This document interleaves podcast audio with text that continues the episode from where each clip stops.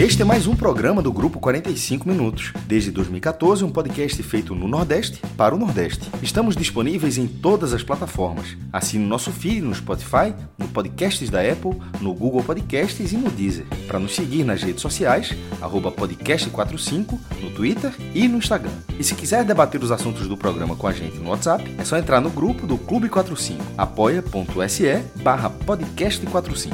Muito obrigado pela escolha e pela confiança.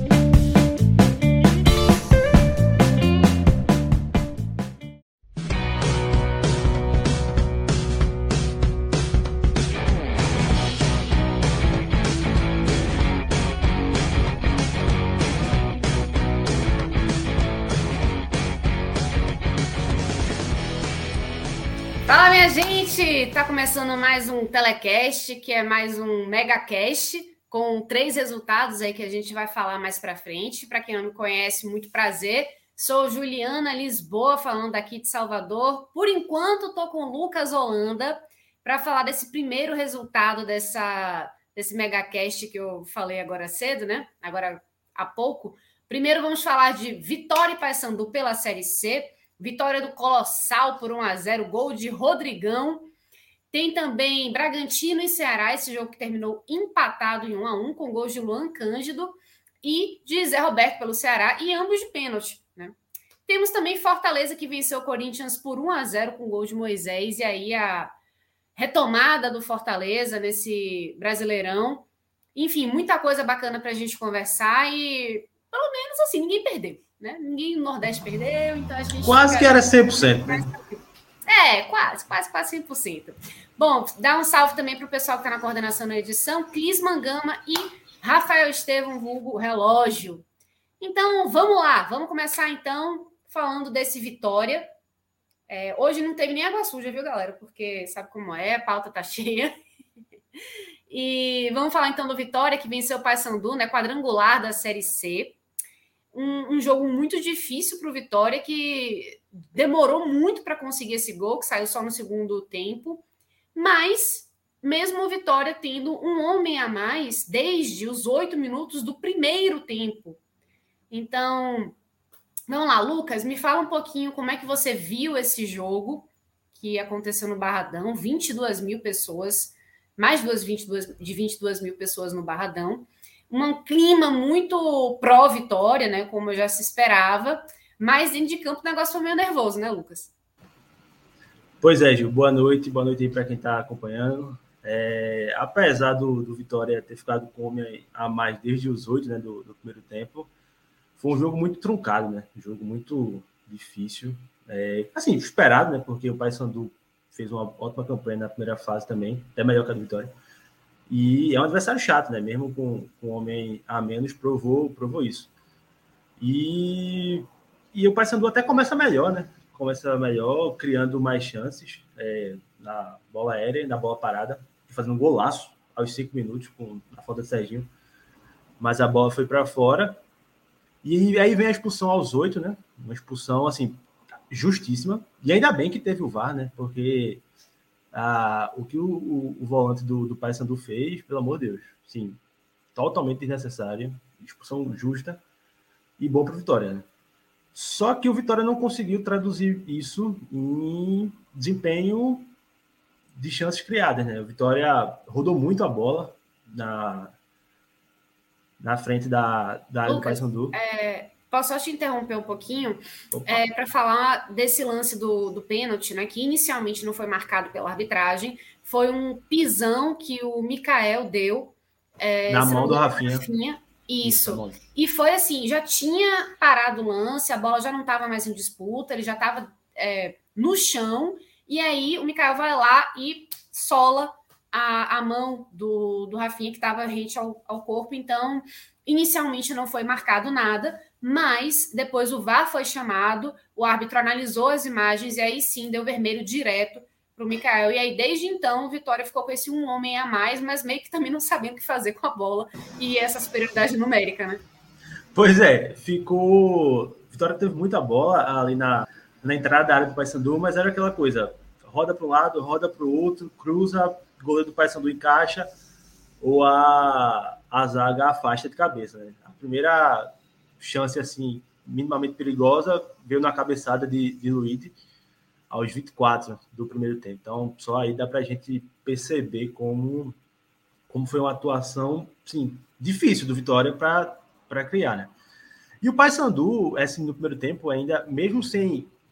Claro, o Paysandu formou uma linha de cinco ali atrás, né, pra, na hora de se defender, e conseguiu se defender bem, tanto que o Vitória criou pouco, criou mais na, na bola aérea e na, na bola parada, nada muito construído e muito perigoso. E o Paysandu até leva perigo também na bola parada na reta final do primeiro tempo, né? É, uma bola vai para fora e a outra o goleiro Dalton tem que mandar para escanteio. Então foi um primeiro tempo do Vitória que, apesar da, da superioridade numérica, não, não conseguiu traduzir muito isso em, em chances criadas. Né? E, e aí volta para o segundo tempo. De cara, o Paysandu assusta numa, numa bola parada. É, acho que é o Sérgio novamente que bate, há um desvio e por pouco não entra. E, e o Vitória continua muito burocrático, né? É um, uma atuação pouco criativa, mesmo com, com a vantagem. E aquele negócio, né? Você com um homem a mais, não conseguindo criar, vai gerando paciência. Até o pessoal da transmissão destacou muito que o Vitória foi muito afobado. Acho que esse até é o termo correto. Errou muito, muito passe na hora da no, o, lançamento do texto final. Então, é, claro que faz parte, né? Todo esse contexto de, jogo inicial. Muitos passes errados também, muito, né, muito, Lucas? Chuva. O Dionísio, Dionísio errando muito. É, é, exatamente. Ele é normalmente o coração, né? Daquele, é. daquele é, do ataque, né? De da, da, formação da jogada, né? Ele Sim. normalmente é, é, aquele cara que vai construindo, e ele muito afobado, ele muito tenso também. Acho que a gente, a gente, tem imagens até dessa torcida que lotou o Barradão hoje, não tanto quanto os últimos jogos, mas ainda assim, bom número. E dá para a gente ver aí mais ou menos como é que foi esse ambiente. Dá para colocar as imagens, galera? Aí. Vem aí.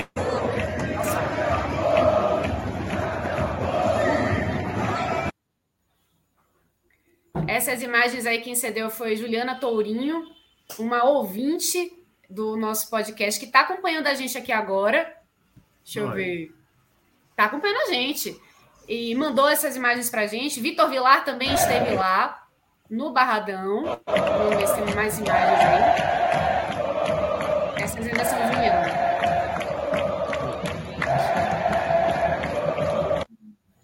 Torcida cantando muito o tempo inteiro. Daqui a pouquinho a gente vai passar mais imagens de Vitor Vilar, que esteve no Barradão. E foi. se ele estiver em condições, ele aparece daqui a pouquinho também para falar um pouco do que foi para ele voltar ao Barradão depois de tanto tempo. Decretou feriado. E muitas. Não, ele tá feliz pra caramba. É. Muito tempo sem, sem conseguir pisar no estágio e agora tá voltando com a vitória do Colossal. Mas enfim. E do jogo importantíssimo, né? Assim, pelo amor de Deus. Exatamente, né? Estreia no quadrangular, então é. muito importante esse jogo. Com um adversário também que é Sim. cascudo, né? Mas é enfim, é te interrompi, Lucas, só para a gente mostrar essas imagens né, que a gente teve Sim. acesso. E importante a gente mostrar que a, a, a torcida do Vitória, ao mesmo tempo que ela consegue motivar muito a equipe, ela também dá uma pressão gigantesca, né? Quando as coisas não vão acontecendo, e o Vitória estava encaminhando para isso, mesmo com um homem a menos, um, é, é no, um homem a menos do time adversário, né? Isso. Então estava em superioridade numérica. O negócio não estava. O Vitória parecia ser dominado pelo Paysandu no primeiro tempo, mas principalmente no segundo, né? O e aí, 15 primeiros minutos. Pois é. E aí o que acontece? O Vitória começa a, a levar esse calor do Paysandu e a torcida, meu irmão, começou a, a, a dar aquela pressão. Então, o que era um caldeirão positivo começa a ser um caldeirão meio, rapaz, faça aí sua, a sua parte, porque eu vim aqui apoiar. Mas, no final das contas, acabou dando tudo certo, né? Diga aí. Pois é, e, e aquilo, Ju, é claro que era só a primeira rodada, mas é aquele negócio, não estrear com vitória em casa, já cria ainda mais uma pressão. A gente trazendo até um comparativo, é, que espero que não tenha o mesmo fim. O Santa Cruz 2020 inicia o quadrangular sem vencer, depois não vence outro jogo, enfim, já cria um, uma pressão, né? Mas voltando a falar do jogo, Então foi uma vitória que começou muito mal é, nesses 15 primeiros minutos do segundo tempo. Seguiu muito burocrático, e aí vem um lance que inicia a mudança de jogo, né? Que é o gol perdido pelo Paysandu aos 25. O Danley, numa falha clamorosa do, do lateral esquerdo do, do, Vitória, esqueci o nome dele agora. É, ele acaba falhando e o Danley leva a bola com tranquilidade, chega na cara do gol e bate em cima do Dalton, né? Que mais uma vez salvou. Defesaça. Defesaça, decisivo. Eu tinha feito o jogo Vitória e Mirassol pela primeira fase. E ele assim pegou absurdamente também. Então, é um cara que está se destacando muito. O erro do, para deixar a informação mais precisa, foi do Sanches, lateral esquerdo. Ele falha e o Danley fica cara a cara e perde, né? E aí, como o professor Murici diz, né? A bola pune, né? O, isso aí foi aos 25. Vitória ficou um pouco assustado, sem conseguir responder. Ele respondeu num chute de, com Rafinha, é, que uma jogada individual que ele faz pela esquerda e bate para fora. Mas entra aí o homem para decidir, né? Rodrigão. Ele entra aos 32 no lugar do Trellis e para mim fez hora extra em campo foi um spoiler aqui, já tá um dos piores em campo. É, Muito abaixo. É, é, torcedor de esporte, aqui mesmo não tenho nenhuma lembrança positiva dele, não. Mas, enfim. Mas é curioso porque o do, o do Vitória tem, né? E até. É, 2017, né? Sim, sim. 2017 ele foi muito bem, né? E foi até onde ele foi basicamente revelado, né, para o é, futebol daqui do, do, do, Brasil, mas é, no próprio Vitória, nesse, nesse, nessa retomada, ele demorou para começar a fazer gol, sim, mas, mas ele tem importante. Gols. É. Fez gols Sol, por exemplo. Né? Exato, né? Então ele, ele no Vitória ele, ele funciona, né? Mas hoje especificamente ele não estava bem, não estava contribuindo para o ataque, estava até matando algumas jogadas, ele não estava se encontrando lá. E aí realmente fez hora extra, como você falou. E aí eu achei muito curioso colocar o, o Rodrigão, porque ele realmente não tinha ritmo de jogo nenhum, né? Não, é, eu até. muito pouco e, e enfim. Achei pois é. curioso. É, é o, o, Rodrigão ele fez poucos gols nessa temporada, mas ele fez gols, fez gols importantes. É, aqui no esporte, ele fez dois, um contra o Santa Cruz. Pode completar. É, que salvou o esporte de uma derrota, no empate 2 a 2 e um contra o Bahia, que deu o esporte a, a vitória, né? Então é um cara que não estava com ritmo de jogo, foi nosso amigo Cris Mangama foi super aposta. Isso. É, não jogava desde dia 2. O Rodrigão não jogava desde dia 2 de julho. É. Fez só o quarto gol, o quarto jogo, em quase três meses do Vitória. Lembrando que na estreia dele, no que seria a estreia dele. Ele foi né, expulso. Né, ele foi expulso no banco de reservas. Então ele conseguiu Exatamente. desfalcar a equipe sem ter nem entrado em campo. Pois é, e aí, aí antes do gol, eu estava vendo o jogo no quarto, e meu avô estava perto. Eu, aí eu comentei assim coisa, rapaz, Rodrigão continua fora de forma. Né? Deu dois minutos, gol de Rodrigão. Então, é um cruzamento né, na área. Ele rasco de língua. É, meu amigo, esse aí foi. Ele completa com a perna esquerda. Um toque e um gol, né? Foi o primeiro toque dele no, no jogo e, e, faz o gol. O Paysandu reclamou muito né, de um toque de mão na, na origem do cruzamento. Assim, foi uma chuva de cartões amarelos depois do gol mas o árbitro não, não marcou nada. E o Vitória conseguiu. O VAR também não chamou. Né, né, não, não, exatamente. E o Vitória conseguiu é, abrir o placar, né? Isso aí aos 37. E só que não foi tranquilidade até o fim, né? O, o Paysandu continuou chegando com perigo, boa parada, mais uma vez. A, a boa parada do Paysandu, assim, foi o principal, a principal arma, né, do time no, no jogo. Chegou com perigo. E o Vitória até teve uma chance para fazer o segundo gol né, no, nos acréscimos, mas o Rodrigão acabou furando. Contra-ataque 3 contra 1, a bola sobrou para ele e acabou furando. E é, a zaga. Entendeu muito bem também, né? Exato. Acabou, poderia ter servido do Rodrigão, só Isso. que aí atrasou a bola. O Rodrigão, quando recebeu, já estava meio assim, acabou chutando de qualquer jeito. Já estava. Festival chegou. que aconteceu. É. Então, assim, Ju, é, foi uma vitória muito importante, é, porque, assim, querendo ou não, já abriu três pontos, tanto para o Figueirense, né, derrotado ontem, quanto para o Paysandu, né, que é um, os dois são concorrentes diretíssimos, além do ABC, que, que ganhou ontem também. Então, um resultado para seguir dando moral aí. E é aquela coisa, né? Se você não. Obviamente que o ideal é aliar desempenho com, com o resultado, né? Mas se você não teve o desempenho, isso aí eu acho que todo torcedor Vitória, do Vitória vai concordar que não foi um desempenho bom do time. Assim, foi um desempenho muito abaixo, sobretudo nessa parte ofensiva, nesse terço final, é, com o time errando muito na tomar a decisão. O Rafinha também, que é um, foi uma grande peça do, do, time na primeira fase, não, não conseguiu repetir a boa atuação hoje. O Luiz errando muito também. Trellis, como a gente já falou, apagado. Meio campo errando muitos passes, mas mesmo com tudo isso, veio os três pontos. Já dá uma tranquilidade a mais para o próximo jogo e para a sequência da, da campanha. Né? Sem dúvida nenhuma, né? Foi até o que a gente tinha conversado no, na última partida que o Vitória fez com o maestro, ele dizendo o seguinte: essa fase do quadrangular agora é uma fase muito complicada, né? Especialmente pelo grupo do Vitória, o grupo C, que é um grupo mais é, nivelado, né?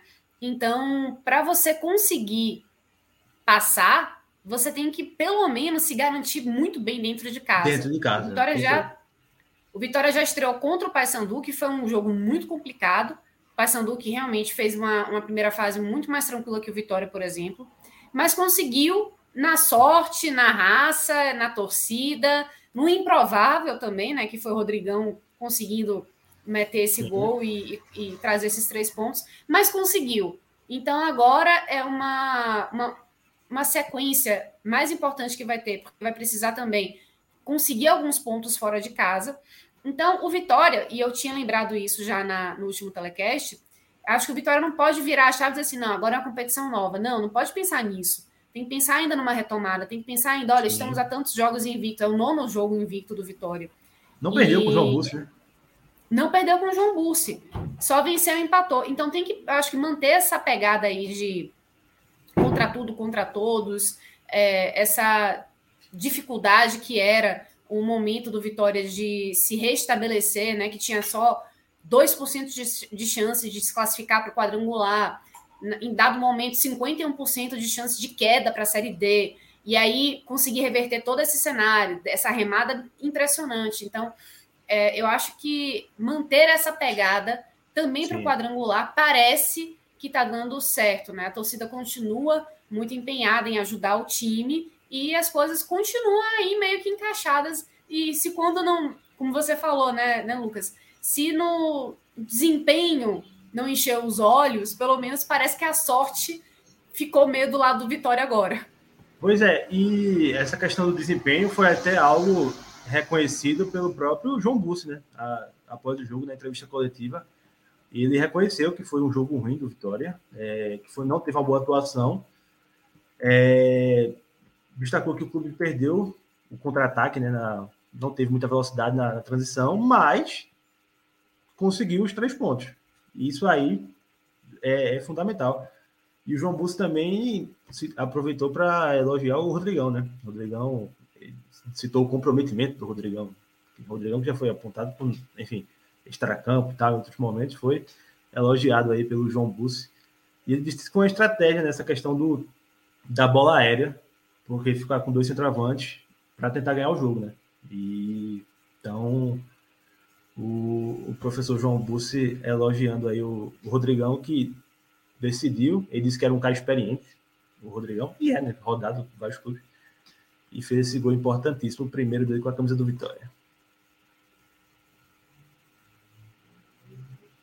Muito bem, eu queria só convidar todo mundo que está assistindo a gente pela Twitch, pelo YouTube, a fazer mais do que apenas é, acompanhar a gente, né? Dá aquela curtida, se inscreve nos, nos nossos canais, né? E, e, liga o sininho, participa com a gente, manda pergunta, manda superchat.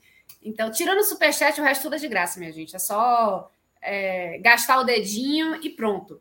E o engajamento é muito importante, né? Quando vocês mandam suas perguntas, interagem com a gente, isso traz mais debate, né? Traz uma troca de ideias mais interessante para a gente. Então, ó, o Murilo Tinoco está aqui perguntando: o Vitória está reaparecendo? Sim, parece que sim, né? Voltou a entrar para a briga, uma coisa que era vista até como improvável nos últimos meses. É, mudou, né? A maré mudou para o Vitória, e que bom, porque aí é um, um, um, time que é um dos maiores do Nordeste que está se impondo e tentando voltar para a Série B, né? É, eu até, depois do jogo contra o Brasil Pelotas, eu, eu vi a festa e até comentei com os amigos, pelo amor de Deus, Vitória não pode nunca ficar na Série C da vida, assim, sob hipótese alguma. Cresci com Vitória jogando Série A, final da Copa do Brasil em 2010. Então, para minha geração, sobretudo, foi é um Vitória de Série A. Então, tomara consiga embalar. O trabalho do João Búcio é muito bom. Eu confesso que não não conhecia muito quando ele foi chegou. Ele já teve já teve a passagem tinha, exatamente. Em 2018, uma situação completamente diferente. Agora ele conseguiu na Série A na época, né, eu acho. Na Série A, sim. A Vitória estava na Série A, o ano que a Vitória caiu, Exato. inclusive mas não, não por culpa dele, obviamente, mas dessa vez ele, ele colocou a, a marca dele, a assinatura dele nesse projeto, porque foi realmente a, a decolada do Vitória coincidiu com a, a chegada dele, né? Então, acho que tem toda uma sequência de fatores aí que contribuíram para que o Vitória conseguisse chegar a essa, a essa virada de chave né, antes desse quadrangular, para conseguir né, chegar a esse quadrangular, que foi a chegada de João Bussi e o que ele trouxe para a equipe em termos de é, mais até do que reformulação em campo, porque ele pegou a, a mesma equipe, o mesmo elenco praticamente, né? Ele conseguiu mudar a mentalidade dos jogadores, né? Eu, consegui, eu já tive a, oportunidade de entrevistar João Bussi e ele falou o seguinte, que ele chegou com um, uma equipe que tinha bons jogadores, mas que ele via uma equipe muito com um sentimento de, de, de abatido. Jogadores que se, já se sentiam, já entravam em campo derrotados porque viam que vinha de uma sequência muito ruim. O Vitória que vinha também numa sequência muito ruim administrativamente, passando de mão em mão, problemas é, com presidentes, com impeachment e, e enfim, vários problemas acontecendo. Política, né? Várias crises, né? E basicamente o que João Bus conseguiu fazer foi: olha, o que passou, passou, a gente tem que mirar no próximo jogo, e depois no próximo jogo, depois no próximo jogo, no próximo jogo. Então ele falou que essa forma dele lidar com os jogadores e também de pensar jogo a jogo, etapa por etapa, acabou é, facilitando um pouco. Olha, se para você chegar no quadrangular você tem 2% de chance de classificação, essa meta está muito muito distante, o sarrafo está muito alto. Então vamos reduzir. Então, em vez de pensar na, na classificação, vamos pensar no próximo jogo. Quem é que a gente vai pegar? Quem é que está melhor nos treinos? Então, foi é, aproximando as metas para tornar mais possível esse, é, esse, essa ascensão. E foi o que aconteceu, né? Deu certo. Pois é, Ju.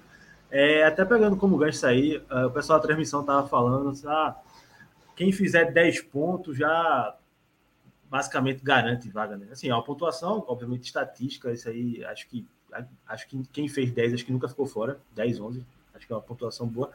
Mas é aquilo, né? Indo jogo a jogo, é, próximo jogo, jogo difícil contra o Figueirense fora de casa.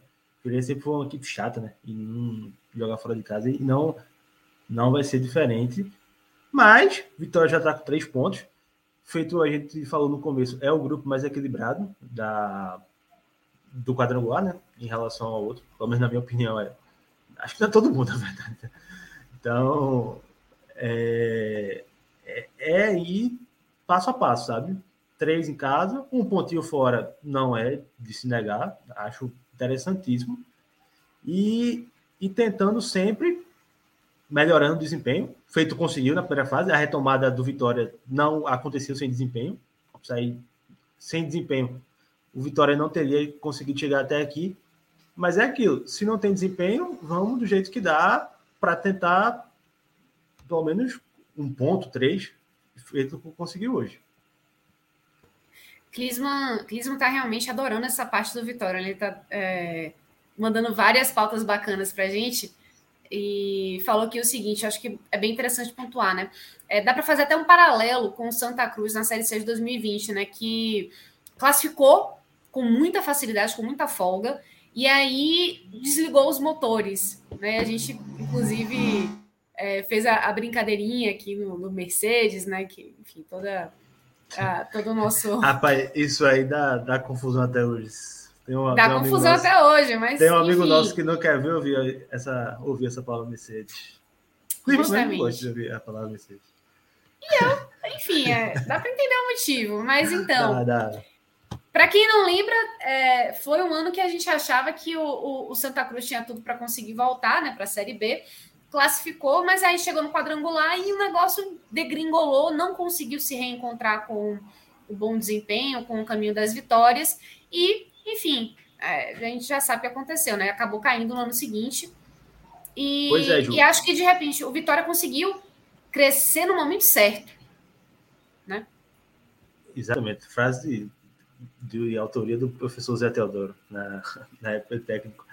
É, e até traçando esse paralelo aí que o Clima sugeriu, o Santa acontece justamente o efeito ao contrário. Ele termina a primeira fase perdendo, empatando jogos, mas com o discurso de ah, no, mata, no quadrangular vai ser outro campeonato. Só que o time já estava em queda, pelo menos em, em resultado. E aí, isso aí é, é, provado quando o quadrangular começa e o Santa empata a primeira com o Brusque e perde a segunda do Vila Nova, no Arruda. E na terceira, vence o Ituano fora. Mas volta a tropeçar e não consegue o acesso, apesar da campanha na dor de braçada na primeira fase. Conseguiu se classificar com rodada de antecedência. Então, é, é, um, é um exemplo que é o oposto, né? O Vitória começou muito mal, fez essas. fez uma reta final de Série C muito boa e chegou em alta no quadrangular. Eu acho que isso, acho que isso tem um diferencial muito grande. Assim, não. Não dizendo que. Sei lá, o Paysandu, por exemplo, que fez uma campanha melhor que a do Vitória na primeira fase, vai desligar o motor e não vai subir. Mas você chegar numa crescente, até anima todo mundo de forma geral, né? Tanto os jogadores, como treinador, torcida. Só, gente conseguiu, quando ninguém acreditava na gente, chegar aqui. Então a gente pode dar esse passo além, sabe? Então, acho que essa questão do, do ânimo, do Vitória chegar no mata-mata, no, no quadrangular, na verdade. Tendo essa sequência positiva, acho que conta demais a seu favor, sabe? É, com a torcida junto. E é uma coisa tiro curto, né? Ó, são mais cinco jogos para decidir um ano. Então, eu, eu vejo como positivo essa chegada do, do Vitória nessa, nesse momento, né? Invicto ainda, com o João Mussi. Justo. E, e, lembrando também, né? Você falou do Figueirense, o Figueirense também tá mordido, né? Que perdeu, então vai querer é, recompensar, né? Esses três pontos perdidos para jogar tudo em cima do Vitória, até porque o Vitória acho que já virou esse time a ser batido por causa do dessa grupo. retomada, né? é, essa reconquista, né? acho que ele vai ser realmente o, o, o time visado. E assim, então, e já começou não, mostrando por quê, né? É, e assim, é o maior clube do grupo também, né? Acho que isso aí ninguém vai, vai discutir. É, é o principal clube e, e, todo mundo sabe que maior torcida e no, no, tiro curto isso aí pesa demais, a, tende a pesar né, para Vitória. Vamos ver se confirma, né? É, exato. Até agora tá, tá, tá indo bem. Até agora tá rolando. Bom, acho que já podemos passar para os destaques finais, né? Os, os, as análises individuais, né? Os destaques é, do bem e do mal, né? O pós do bem e do mal do, do Vitória. Quem que você destaca aí, Lucas? Bom, eu vou começar com o Rodrigão. Acho que é o destaque natural. Ele sai do banco em cinco minutos, faz o gol, um gol importante. E não assim, Claro, a gente não sabe do futuro, mas é um gol importante não apenas para hoje, né? porque a gente trouxe aqui, Rodrigão não jogava desde julho. Você acionando ele e ele dando a resposta, vira uma opção para o restante da, do quadrangular, né? Então, eu acho que esse gol de Rodrigão pode, pode, não sei se titular e tal, mas acho que pode ser não, uma peça importante. realmente, né? Ele nem estava é, sendo relacionado, exatamente. então agora ele já começa a virar Até porque acho que não, não aguenta fisicamente jogar como titular. Então, acho que isso aí está muito claro para todo mundo. Mas é um cara que já mostrou que sabe fazer gol por onde passou, né? Com exceção da passagem do esporte, foram dois gols, mas foi uma passagem curta. fez gols em Ponte Preta, enfim. Então acho que é um cara que pode ajudar nesse tiro curto aí e, e vira uma opção para João Busco, né? Então um gol muito importante, um gol tem quem sabe fazer gol mesmo. Não era uma bola muito fácil, foi uma bola de primeira, uma, com, a, com a perna esquerda, tirou bem do goleiro até, né? É, no, eu tive a sensação inicial que estava impedido, mas depois que o VAR traçou as linhas e mostrou, assim, gol legalíssimo, estava atrás do, do, marcador, então é, vale a menção aí para Rodrigão. E o outro destaque positivo, vou fechar com dois só, seria o goleiro Dalton. É, sem ele, dificilmente o Vitória sairia vencedor, né? Porque se ele não consegue fazer aquela grande intervenção no, na jogada com o Danley, o Vitória toma o gol ali para virar com a bola que o Vitória não estava jogando, não estava criando muita chance, seria difícil, né? Então é um cara que está, diferentemente do Rodrigão, é titular absoluto, já ajudou nessa retomada do Vitória e é um cara que está ganhando jogos, né? Sem ele, não. Para mim seria inviável pensar no, numa vitória hoje. Né? Então, vou fechar aí com esses dois. Acho que o Dionísio deu uma melhorada quando parou de ser um pouco mais afobado, mas hum, não, não vai entrar aí não. Pronto, e o pódio negativo? Quem você acha que, que foi digno assim de, de uma nota assim, rapaz, aí não dá para salvar? Quem saiu para a entrada de Rodrigão? Trellis não deveria ter ficado muito tempo em campo. Acho que fez hora extra demais, demais, demais. Claro, a gente vamos dar o desconto aqui de que o Vitória não criou para Trellis finalizar. Né? As maiores oportunidades foram duas cabeçadas em cruzamentos da direita. Mas assim, jogo ruim, não movimento legal, não, não conseguiu dar opção. Então, vou destacar ele negativamente. E outro destaque negativo vai ser o Sanches, porque eu acho que o erro dele foi muito grave. O erro dele, sim, assim, foi muito grave. Aí, claro. Aí, potencialmente, é, né, daria é. um, um, resultado muito ruim para o Vitória, né? Se não tem o, o, a grande defesa do, do Dalton, a gente tava falando aqui de uma derrota com o Sanches falhando. Então, sim, um erro amoroso no, no, mata, no quadrangular. Você não pode ser desatento daquela forma. Então, vai completar aí o, o, o não, né? A dupla com Trellis. O resto, eu acho que teve uma atuação assim muito burocrática mesmo, assim, muito abaixo. Eu não acho que ninguém tenha tido tão abaixo desses dois, ou tenha tido uma atuação boa para pegar um pódio. Acho que foi uma atuação coletiva ruim do Vitória. Acho que isso aí é reconhecida pelo treinador, reconhecida pela torcida, mas que deu resultado. E agora é pegar esses três pontinhos e já a partir de amanhã já concentrar no, no Figueirense. Muito bem, passamos agora para a segunda pauta do, do nosso MegaCast. Lucas, muito obrigada pela participação. E agora é hora da gente falar do Ceará, do Colossal, do Leão da Barra. A gente passa para. Quase, falar... rapaz, que era um tela 100%. Né? É, eu não achei pênalti, não. Vou dar um spoiler aqui. Eu não achei pênalti, não, do, do Bragantino, não. Mas vamos embora. Abração para vocês. Valeu, Lucas. Léo e Iago, sejam muito bem-vindos. Vamos então falar dessa segunda pauta nossa, que é o empate entre o, o Ceará e o Bragantino, nesse né? jogo que foi lá em Bragantino, né? Na, em Bragança Paulista. Dois gols de pênalti e que por muito pouquinho Vitória. O, o, eita, já estou com a cabeça no Vitória por muito pouquinho não foi vitória do Ceará, né? Exatamente, Ju. É, mas foi uma, é, um, um, empate que, que é muito a cara do momento do Ceará, da, da gestão de futebol do Ceará, da forma como as coisas são conduzidas dentro do futebol do Ceará. É, é, um, é um empate com com gosto de fracasso, com gosto de mentalidade fragilizada, é, com sabor de falta de atitude, com sabor de falta de comando. É, é, é, um, é um resultado com a cara do presidente do Ceará e de todos que comandam o futebol há, há bastante tempo. Iago, é, eu sei que voltou agora. É, que, a sensação que você teve aí desse, desse jogo, né? Foi um jogo que assim foi mais disputado, mas não teve tantas chances assim de, de placares elásticos, né? Até porque foram dois, dois gols de pênalti, o segundo já nos acréscimos, né? Mas que, qual foi a sensação aí para você, parecida aí com a, com a do Léo?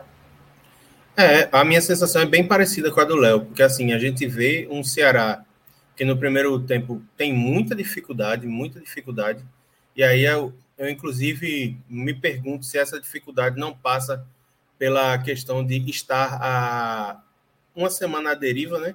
Porque o Ceará procura, procura, tenta, é, conversa com um treinador, conversa com outro, já procurou mais de sete treinadores e ninguém quer, ninguém quer assumir o Ceará. Então é uma situação que tem ficado, tem ficado ainda mais difícil, né? E essa dificuldade de conseguir um treinador para recolocar o time nos trilhos vai cada vez mais complicando a situação na tabela. Então a gente viu um Ceará que só se defendeu no primeiro turno, no primeiro tempo, no primeiro turno não, no primeiro tempo, teve muita dificuldade. No segundo até tentou sair um pouco mais para o jogo, tentar equilibrar as ações, até saiu na frente, mas aí veio o, o velho castigo, né? No, no apagar das luzes, Red Bull vai lá, tem o segundo pênalti, dessa vez não desperdiça e tira dois pontos que seriam muito importantes para o Ceará, tanto pela situação na tabela quanto para dar moral e finalmente interromper a sequência que agora são de, já é de cinco jogos sem vencer. Puxado, né, gente? Então é, já é um, um, drama que vive o, o Ceará, mas falando agora especificamente desse jogo, né? Eu passo agora a palavra para o Léo. É, o que, que você pontua aí nessa, nesse primeiro tempo? Vamos falar de tempos em tempos, né? Primeiro tempo aí de Ceará e, e, e Red Bull, né? O que, que te chamou mais atenção? Foi uma. A, a, o que chamou atenção, principalmente para o jogo de hoje, já começou na, na escalação, né? É, eu até tuitei antes do jogo que a, a ideia proposta pelo Juca, pelo menos na, no campo de pensamento, no campo do que ele imaginou, é, parecia uma ideia interessante. Você ter o Vasquez e o Mendonça aberto pela ponta, o Vina centralizado, o Peixoto como referência, usando os, os dois volantes de maior qualidade de passe do Ceará, com os dois que têm um passe longo bom, os dois que têm um bom passe vertical. É, um time com menos força de pegada, sem o Richardson, sem uma peça como o Sobral, mas ao mesmo tempo um, um, time que tinha peças para alongar essas bolas para os pontas, né? É, na teoria foi foi uma ideia bem pensada, mas o que a gente temia é pela prática, até porque o time ficou e, e o Iago e usando assim o gancho do que o Iago falou, o Ceará não ficou à deriva só há sete dias, né? O Ceará está à deriva desde a saída de Dorival Júnior e, em termos de, de, direção técnica. Em termos de diretoria, o Ceará está à deriva desde 2015. É, mas é, a ideia do Juca foi, foi muito bem pensada, muito bem construída, aparentemente, assim, é, fez muito sentido para mim. Mas com uma semana de trabalho com um treinador, assim, é importante ressaltar, o Juca tem experiências, é, inclusive pouca experiência com categorias de base, né? Ele foi alçado a auxiliar do time profissional há pouquíssimo tempo, então sequer como auxiliado profissional ele tem muito tempo de experiência, muito menos treinando um time de Série A. É... Então, assim, sequer a gente pode é, tratar o Juca como um, um, treinador promissor, um treinador que na base já mostrava um trabalho promissor, nem, nem sequer na base a gente consegue identificar uma, uma um modelo de jogo, uma, modernidade. Não, é um, é um cara competente, que mostra capacidade, é um cara é, ex-atleta do clube, integrado, mas é, não é alguém que o clube projetava para assumir um projeto, assim, e muito dificilmente aconteceria aqueles casos que, que na história recente aqui no Brasil é muito comum, assim, o, um auxiliar técnico é efetivado, vai ganhando uma, duas, três, de repente o cara vira... Nem essa esperança existia no Ceará. Então o Ceará está nessa a deriva há muito tempo. E, e essa semana foi pouco é, para existir alguma mudança afetiva. Então, no começo do jogo, você viu que é, os jogadores entenderam aquele posicionamento, aquela ideia que o Juca propôs, mas tanto tempo de, de bagunça tática, de, de falta de confiança, de, de um, mental, um mental em frangalhos, é, dificilmente a gente veria o Ceará hoje é, jogando futebol, entendendo os espaços a serem ocupados no campo, é, um time taticamente organizado. Dificilmente a gente veria isso. E foi o que aconteceu. É, a única coisa que a gente viu em prática da ideia de jogo do Juca, é, basicamente, foi que a defesa estaria mais exposta. E de fato ela estava.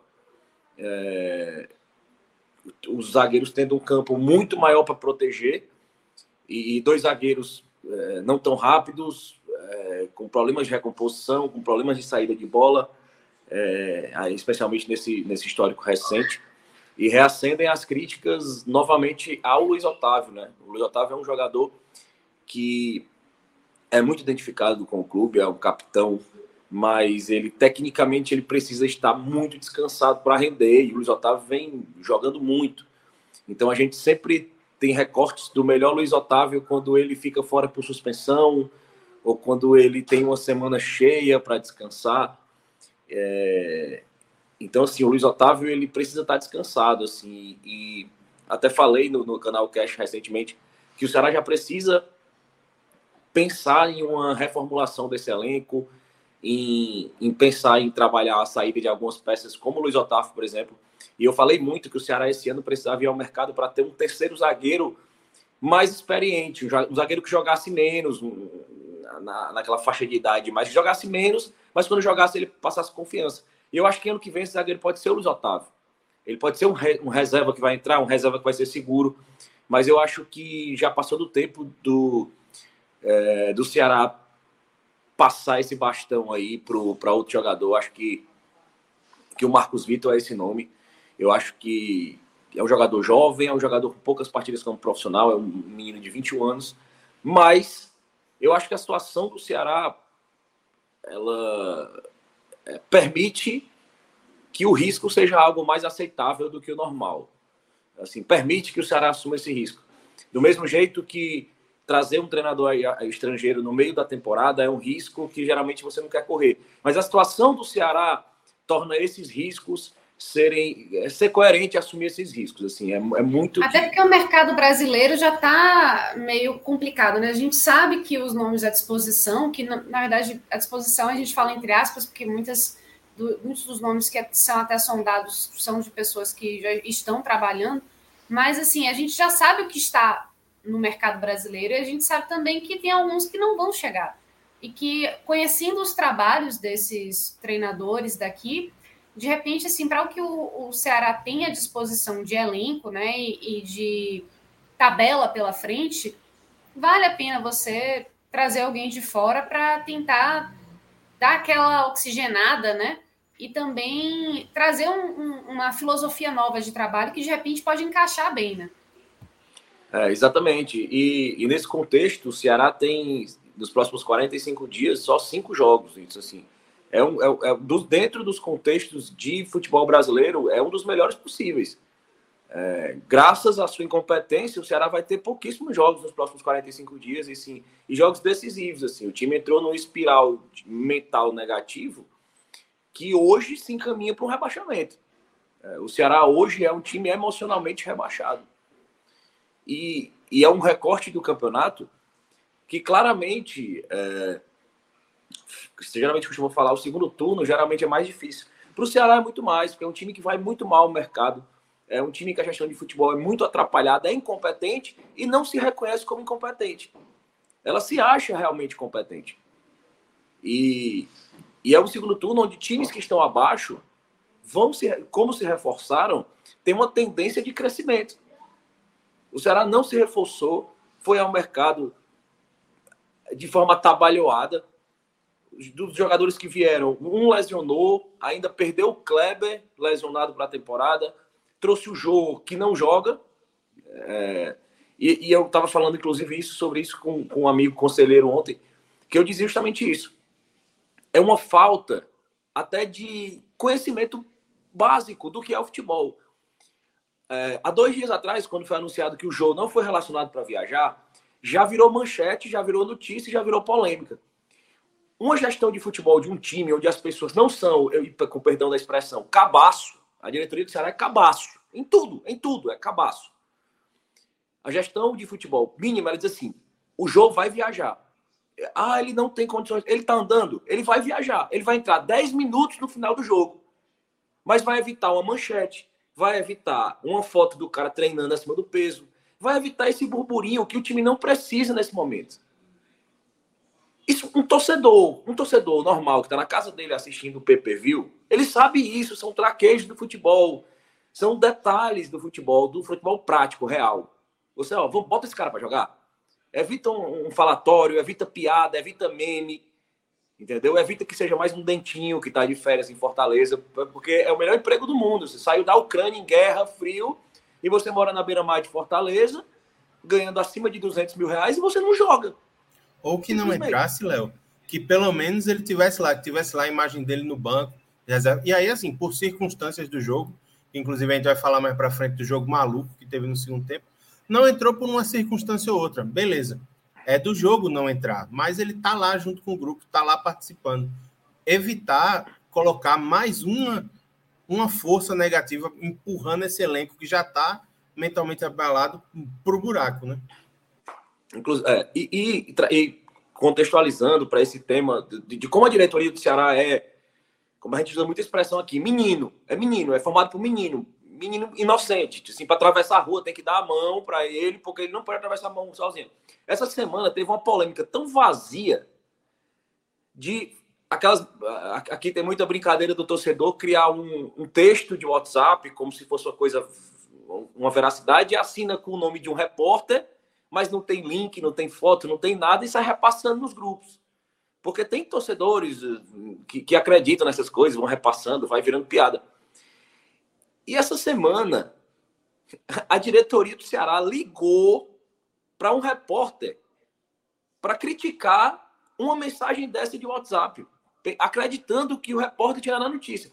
Você está entendendo, no meio de um contexto que a diretoria de futebol está procurando um treinador, ela pegou um fake de WhatsApp do tiozão do Zap e ligou para um repórter, para um jornalista, para tirar satisfação. A diretoria do Ceará não tem a malícia de perceber um fake news dentro de um grupo de WhatsApp. É, é, é, é absurdo. É absurdo. É uma diretoria que não toma decisões desse tipo. Bota o jogo, o jogo vai viajar. O jogo vai viajar, ele vai entrar dois minutos no final. Quando subir a plaquinha, ele vai entrar. Mas ele vai entrar e acaba com essa confusão. Então, assim, isso explica muito sobre o, o, o momento do Ceará e sobre pelo qual o Ceará arruma. E eu falei hoje, acabei de twittar, o Ceará não aguenta, o Ceará não sobreviverá há dois anos mais essa gestão. Não, não, não tem mais, existe mais dois anos. A gente está acabando o primeiro ano desse, desse, desse terceiro mandato. Porque não existe nenhuma, nenhum projeto, nenhuma evolução, nenhuma autocrítica, uma avaliação de erros. Se está dando errado, o mínimo a se fazer é vamos avaliar o que, é que aconteceu.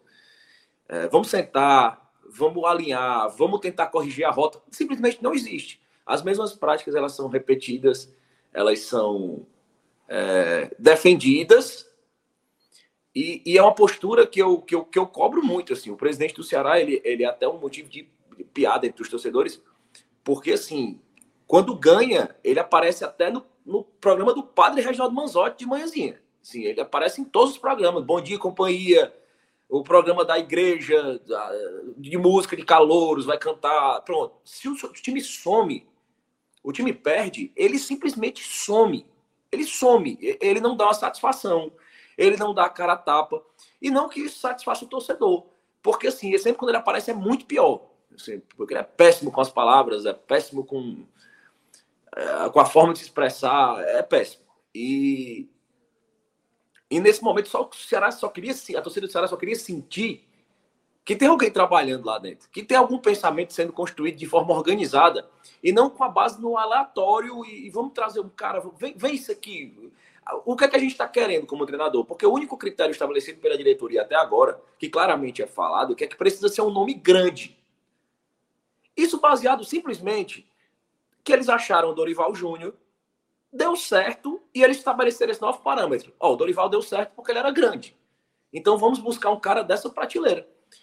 Não existe, não foi traçado um perfil tático que você, você quer um cara que joga reativo, você é um cara que, que joga mais defensivo, você é um cara que não tem. Você é um cara que é um cara que joga com ponta, porque a gente tem muito ponta no elenco, qualificado. Não tem. O critério é só assim, o cara ser grande. Então ele pode ser o, o, o Luxemburgo, ele pode ser o Celso Roth, o Abel Braga, ou ele pode ser um cara que joga extremamente ofensivo, não importa. Ele tem que ser grande.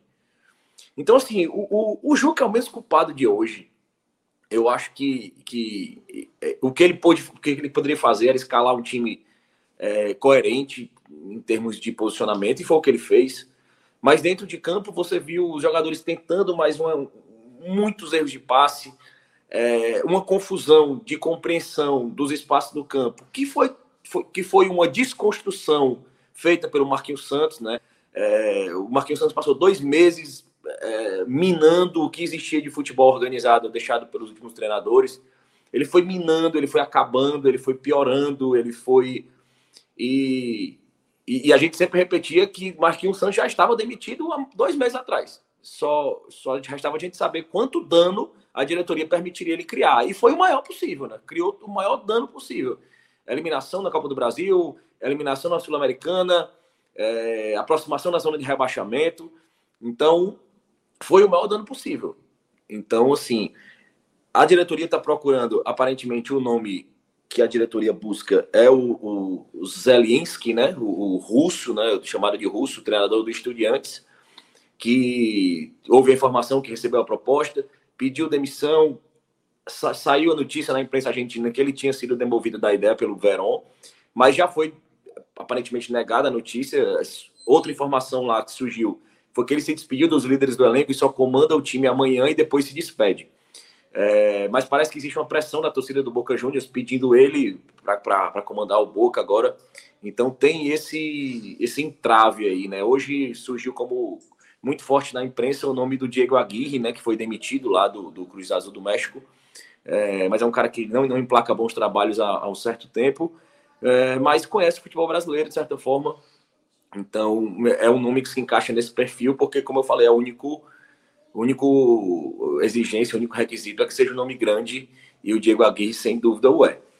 Mas o primeiro tempo terminou de forma fatídica, assim, não teve muito de futebol. Assim, o time do Red Bull é, era um time de muita intensidade, muita correria, usando muitas pontas ali com, com Arthur Vitor. E em alguns momentos, justamente por esse espaço que a defesa do Ceará cedia, pela, pela, pela própria disposição tática que o Juca escolheu, é, o Red Bull tinha muitas chances, né? O espaço ali na linha de fundo, ali pelas costas do Bruno Pacheco, era muito bem explorado pelo, pelo Arthur Vitor. E, e não que o Bruno Pacheco tivesse fazendo uma partida. É, e eu, eu queria muito pontuar isso. Assim, eu gostei muito do Bruno Pacheco no primeiro tempo. É, mas essas, é, é era uma questão, esse espaço deixado no corredor, ali nas costas do Bruno Pacheco, era muito fruto mesmo da, da ausência de um posicionamento treinado, construído, é, enraizado na, na mentalidade, na, na, mecânica mesmo do atleta. Então, o, o, Bruno Pacheco era, era, era muito. Estava tava avançando bem, estava pressionando bem, mas aquele espaço estava sendo utilizado pelo Red Bull. E era uma coisa que a gente mencionou: assim, a defesa do Ceará teria um campo muito maior para cobrir, a defesa em específico dos dois zagueiros.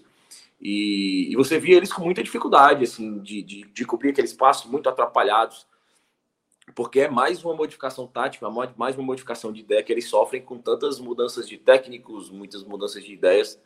E, e culminou ali com aquele lance final né, do, do pênalti que o Luiz Otávio comete e que o, que o João Ricardo defende mais uma vez. Assim, o João Ricardo vem sendo peça fundamental para que essa tragédia não se aprofunde ainda mais. Então, a gente continua se, se é, dependendo muito dos talentos individuais, assim, o Ceará não se encontra em uma situação pior porque ainda tem talentos individuais que em alguns momentos eles eles fazem partidas acima da média, tem atuações de realmente quem, quem é acima da média, como aquela do Vina contra o Corinthians, é, do Vina, que foi bem contra o Havaí, é, é, é lances esporádicos de, de, de, jogadores acima da média que resultam em, em, alguns pontos que a gente vai conquistando, e hoje o João Ricardo foi esse, esse jogador fundamental.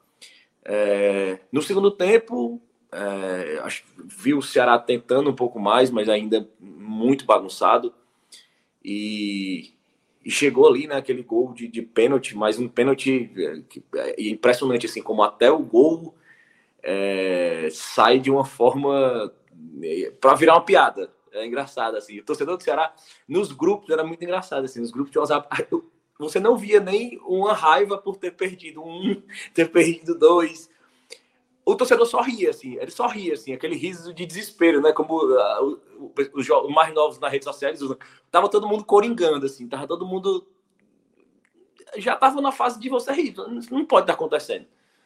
É, perdeu, é, aí volta o pênalti, vai até que, enfim, o, Zé Roberto faz o gol. E, e naquele momento você esperava que o Ceará fosse. E naquele momento, na verdade, você esperava de um treinador como o Juca, é, como eu mencionei, assim, foi recém-alçado ao, ao, profissional, é, seria a postura natural, assim. Se não fosse um cara assim, é, é, bem estudioso do futebol, que já teria uma, um, um, planejamento tático de botar o time ali para jogar no contra-ataque, ele, se, ele, ele fez ao melhor estilo Guto Ferreira. Sim.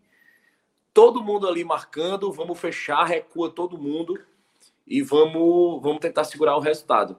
E, e era uma coisa que poderia dar certo, e quase deu, né? Foi, foi por muito pouco. E, mas que não era aquela coisa, não, não foi uma coisa construída, foi aquela coisa mesmo no, no futebol do simplório mesmo. Aqui, todo mundo aqui atrás, aqui mais atrás a gente vai conseguir segurar a bola. É, vai ser a única forma, porque realmente não foi treinado, não tem, não teve é, treinamento, nenhuma construção para momentos como esse. Foi uma semana de treinamento, um treinador que não tem esse, esse tempo de carreira. Então, o Ceará brincou com a sorte, assim, a defesa muito atabalhoada. O João Ricardo, que foi, é, já dando spoiler, assim, o melhor da partida, é, em um momento escapou a bola ali na mão, assim, você viu um time muito nervoso, né? É, e o mental do Ceará é algo que atrapalha muito. É, e era um jogo que aquele, aquele, aquele roteiro clássico, né, Iago, assim, que a gente já viu tanto no futebol, né? Um time pressionando, o time da casa buscando empate e, e, e quis o destino que o gol saísse no... é, é, aquelas coisas, né? Quando tá no espiral e, e, e não é não são os astros, não são os deuses do futebol. Não, é, é, é, a incompetência se encontrando com a oportunidade no canto certo, assim. O que está acontecendo esse é a questão de, assim, é a probabilidade, né? Vai, Exato. tenta, deu errado, vai, tenta, uma hora acaba dando certo. E aí foi o que aconteceu. O Red Bull foi, tentou, foi, tentou, foi, tentou, foi, tentou, foi, tentou o Ceará tentando tirar tudo quanto é jeito, João Ricardo salvando e tal, uma hora não tem quem segure, não tem quem aguente. Especialmente Exato. num jogo que teve 60 minutos de segundo tempo, né? Exatamente. E, e, e naquele press, naquela pressão final, já nos nove minutos de acréscimo, você percebia, é, é o Ceará teve oportunidade, teve campo para jogar, né? E é um time que tem velocidade, que tinha, tinha, tinha peças com velocidade ali, tinha o Eric, que, que, que entrou, entrou bem na partida, na partida, apesar de perder os dois pênaltis, mas entrou bem o Eric. Então tinha peças para isso, mas o time não tinha, não teve, foi qualidade, assim, teve muito campo para jogar. É, por vários momentos ali o Ceará teve duas, três oportunidades de contra-ataque com campo para avançar e, e, errava um passe e dava bola, esticava a bola forte demais. E é, e é fruto mesmo disso, assim, de mentalidade, de, de, de trabalho. É a competência. Eu falo assim, é, a forma como saiu o gol, aquele lance atabalhoado do Messias, que ele não viu o jogador, ele não viu, tava, o jogador veio de trás, ele chutou e que não muda nada, é fato, foi pênalti. Mas um lance infeliz, um lance meio um pouco até patético. Eu acho que é, é a construção, assim, não só pela probabilidade de, do time estar tá atacando, batendo, mas pela probabilidade de você estar tá fazendo um trabalho incompetente, é, sem avaliação de erros, sem evolução, sem planejamento. Então a chance, a, a chance de, de, de, dar errado, a chance de uma entrada na zona de libertador, de, de, de rebaixamento, é, a chance de uma lesão de um jogador importante, a chance de de acontecer um gol aos 54 minutos do segundo tempo é enorme, porque você está trabalhando para isso. Você não está avaliando erros, você não está reajustando a rota, você está sendo incompetente. E a premiação para incompetência são gols como esse. É você precisar bater três pênaltis para fazer um. É, e isso é um retrato do Ceará. Eu acho que a partida de hoje, ela, se você pudesse apresentar alguém, o Ceará dessa atual gestão, desse atual, atual gestão de futebol do Ceará, conheça o que é a atual gestão de futebol do Ceará, é o jogo de hoje. É um interino é um time da primeira divisão sem técnico há, há, há mais de uma semana, levando vários nãos. É, é um interino que até pouco tempo atrás era treinador do Sub-20, que teve começou a lidar com o profissional há pouco tempo. Em um gol que o time precisa bater três pênaltis, fazer um, leva um gol 54 no segundo tempo e um chute na perna do zagueiro, do, do zagueiro dá um chute na perna do jogador, de, sem ver. É, é o Ceará, foi um belo retrato para você apresentar. Assim, se a pessoa chegou hoje na terra eu quero conhecer um retrato da atual gestão do Ceará. E você mostra o jogo de hoje, que ele é o recorte perfeito. Aulas com Léo Fontenelle, que vai muito além do campo e faz uma análise realmente muito mais aprofundada da situação da equipe, que acaba refletindo no campo também, né? Já tem bastante tempo que a gente vem trazendo essa parte mais extracampo no, no, nos telecasts do Ceará. E mais uma vez, né, é mais um algo pontuado que é uma bagunça na gestão, erros extracampo, erros administrativos que vão respingando também na no que acontece dentro de campo, né? Então tá tudo meio que interligado, né? Quando a, a gestão vai bem, é mais fácil que o futebol também tenha esse reflexo. Agora, quando a gestão vai mal aí, meu irmão, não tem jeito. Aí o futebol vai mal, com certeza. Enfim, Iago, sua vez aí de fazer essa análise do jogo e também do, do que mais você achar pertinente, né? Porque não, nem sempre é só o jogo, né? Beleza, Ju. Como é, Léo falou muito bem do contexto extra-campo, eu vou tentar focar um pouco mais no, no que foi a partida dentro das quatro linhas. E aí, assim, como ele bem falou, é, a gente viu um Ceará com uma tentativa de proposta nova hoje, com, na mão do Juca Antonello. E aí o que, que ele faz? Ele coloca realmente os dois jogadores da base do meio-campo, os dois volantes de melhor saída, só que ele tira um pouco da intensidade da marcação. E aí, assim, quando você joga com um time jovem, intenso e rápido, como o time do Bragantino, se todas as engrenagens não estão muito bem ajustadas, se esse trabalho não é feito de maneira orgânica, muito bem orquestrada, a gente vê o que a gente viu no, nos primeiros 45 minutos. A gente viu um Red Bull Bragantino que jogou muito em velocidade, jogou muito em intensidade, que ocupou bastante o campo do Ceará, que pressionou, que teve oportunidades, especialmente depois dos 20 do primeiro tempo, e que é, precis, o Ceará precisou de uma, um bom desempenho do João Ricardo para já não sair perdendo já no, no primeiro tempo. Tanto que o que coroa isso que a gente está dizendo é que o João Ricardo ele precisou fazer uma defesa de pênalti para evitar 1 a 0 do Bragantino.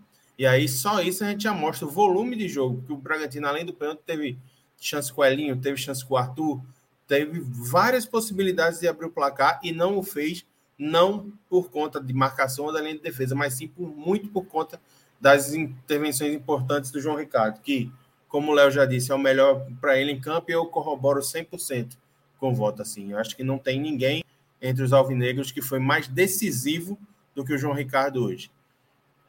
E aí, assim, o time sofre no primeiro tempo, tem essa postura é, mais avançada, porque coloca dois volantes que sabem distribuir a bola e que tecnicamente acionariam bem os dois pontas, e isso não se apresenta no primeiro tempo. O time desce para o intervalo, o técnico conversa e tal, e aí o time parece que aos poucos vai entrando na partida meio que no tranco, assim. Vai jogando, vai jogando, o motor vai aquecendo, parece, e aí numa hora o time pega.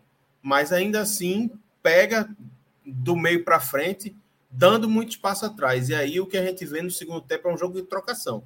É o, o Red Bull indo lá, tentando, tendo chance, o Ceará tentando contragolpear e tendo uma chance aqui e ali. E nesse jogo de trocação franca, a gente sabe que pode dar qualquer coisa. E nesse sentido, quem abre o placar é justamente o Ceará, que, ao meu ver, estava no, vivendo o seu melhor momento em campo, apesar de não ser o melhor em campo, porque eu ainda via o Red Bull um pouco mais efetivo.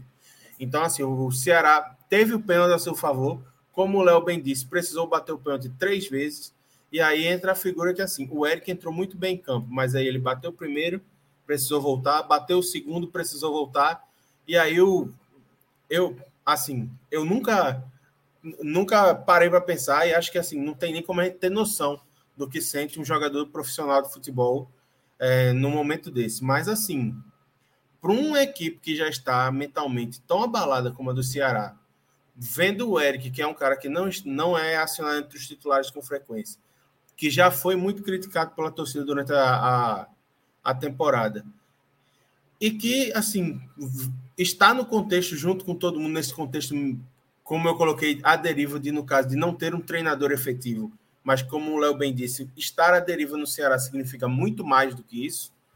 Realmente, assim, quando vai para a terceira cobrança, eu acredito que se ele fosse bater o terceiro pênalti, o resultado seria o mesmo, teria perdido de novo. E aí o Zé Roberto vai lá, pega a bola, mais experiente, vai lá e converte o pênalti. E aí, o que deveria ser a tranquilidade para que o Ceará pegasse, não, agora vamos tentar dar o ritmo do jogo, vamos tentar focar em engessar o jogo do Bragantino, tentar segurar esse resultado, porque essa vitória para a gente é muito importante, recoloca a gente no campeonato, deixa a gente não correr, não ficar com a zona de rebaixamento batendo na nossa porta toda rodada, como é o caso atual, porque assim, essa rodada o Ceará ele não vai entrar na zona, mas aí na próxima a gente já não sabe que o risco já é gigante de novo, entendeu? Então assim, era uma vitória para dar uma tranquilidade para o Ceará ter mais uma semana de trabalho para continuar procurando seu treinador. Só que aí o Red Bull continua em cima, o Ceará recua demais, não consegue ter tantos mecanismos para contragolpear. E como o Léo bem disse, assim, a, a síntese da incompetência na gestão de futebol mostra o que a gente viu nesses últimos lances.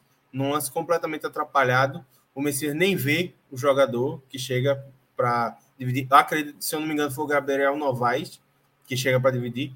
Ele atinge o jogador, o juiz dá o pênalti, há toda uma reclamação, mas o pênalti é batido. O João Ricardo dessa vez não consegue defender. E aí o Ceará deixa três pontos lá em Bragança, quer dois pontos lá em Bragança, poderiam ser muito importantes. Então, assim, o que a gente espera que aconteça essa semana é que finalmente esse embrólio se resolva. É, não dá para um time como o Ceará, que fez investimento no mercado para trazer nomes como Guilherme Castilho, a maior contratação da sua história, que alcançou voos altos em competições internacionais e que quer se manter na primeira divisão, não dá para continuar batendo em porta, levando não e ficar pensando, e agora o que é que eu faço? Porque se a gente for olhar a lista de treinadores que foram procurados, a, a a sensação que nos dá é que a diretoria não sabe o que está procurando, não sabe o que está fazendo. Porque se se coloca numa lista nomes como Abel Braga, Luxemburgo, é, aí vai procurar o Morínigo, procura o Rueda, procura o. BKSS.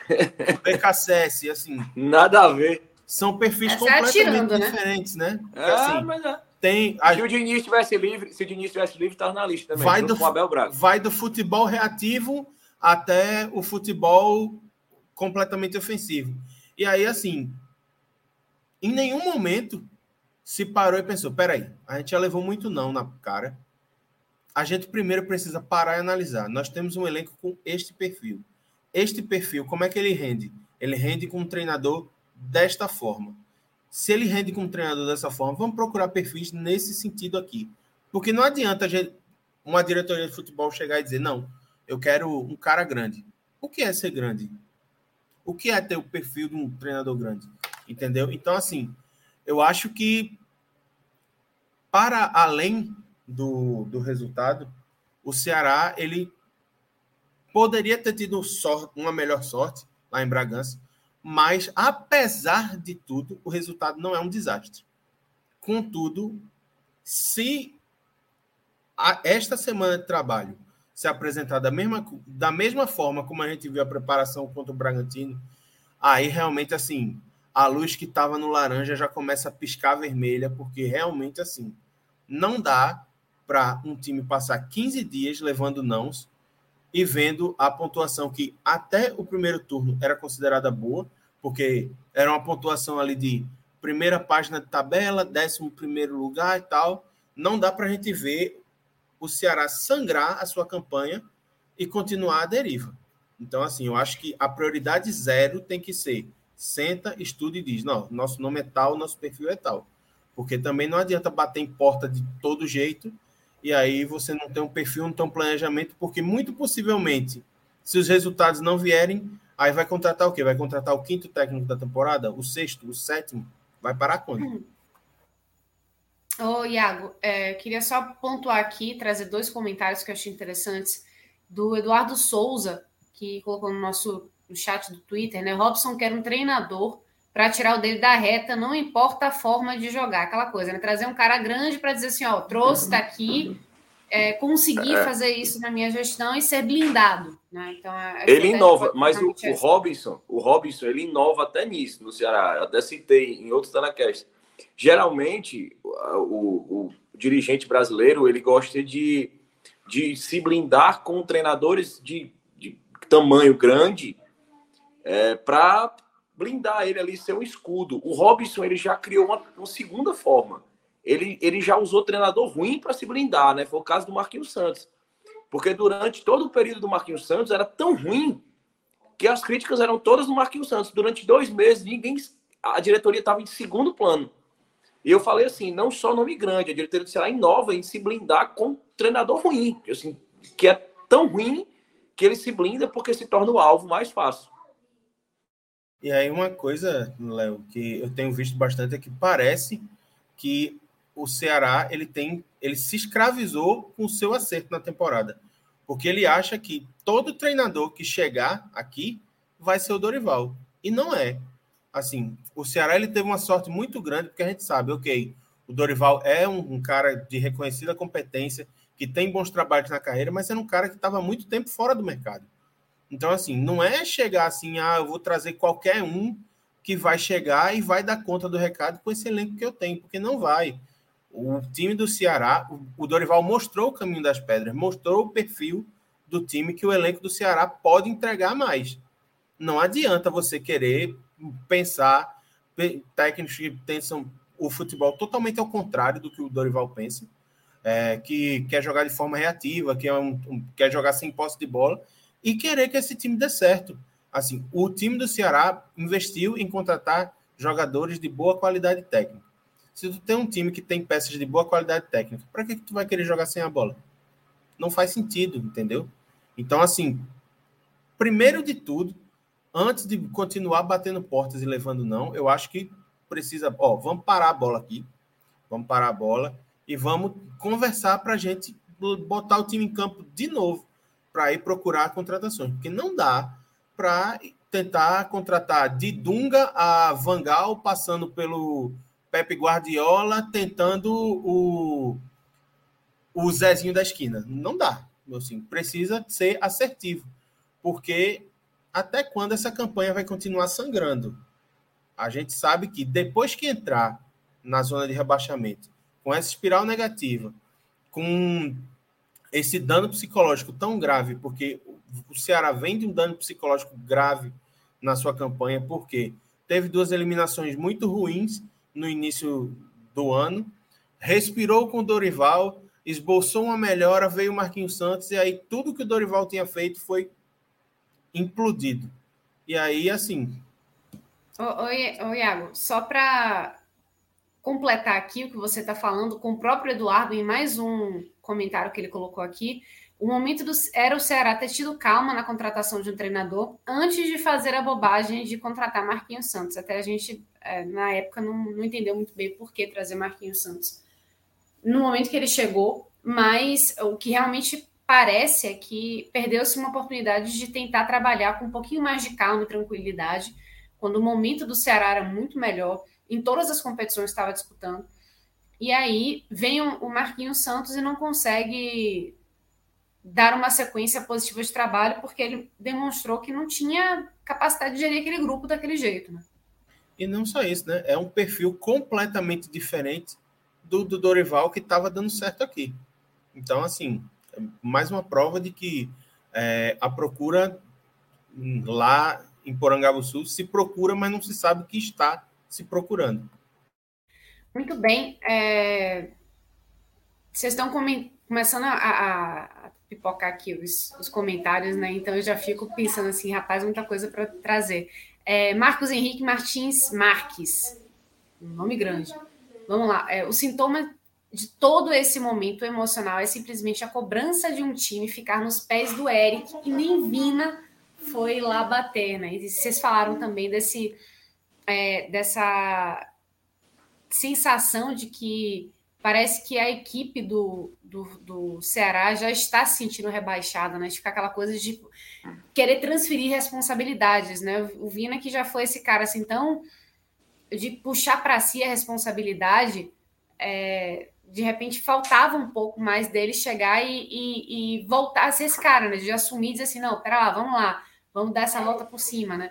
Mas até isso está mais complicado, né? E, e, na cobrança de pênalti, imagina. É, o Vina, mas assim, o Vina, a minha crítica ao Vina, nesse caso, ela é até oposta. Eu acho que o Vina, nesse caso, ele tem que ter a compreensão que ele não é um bom batedor de pênalti. Ele já deveria ter deixado isso há muito tempo.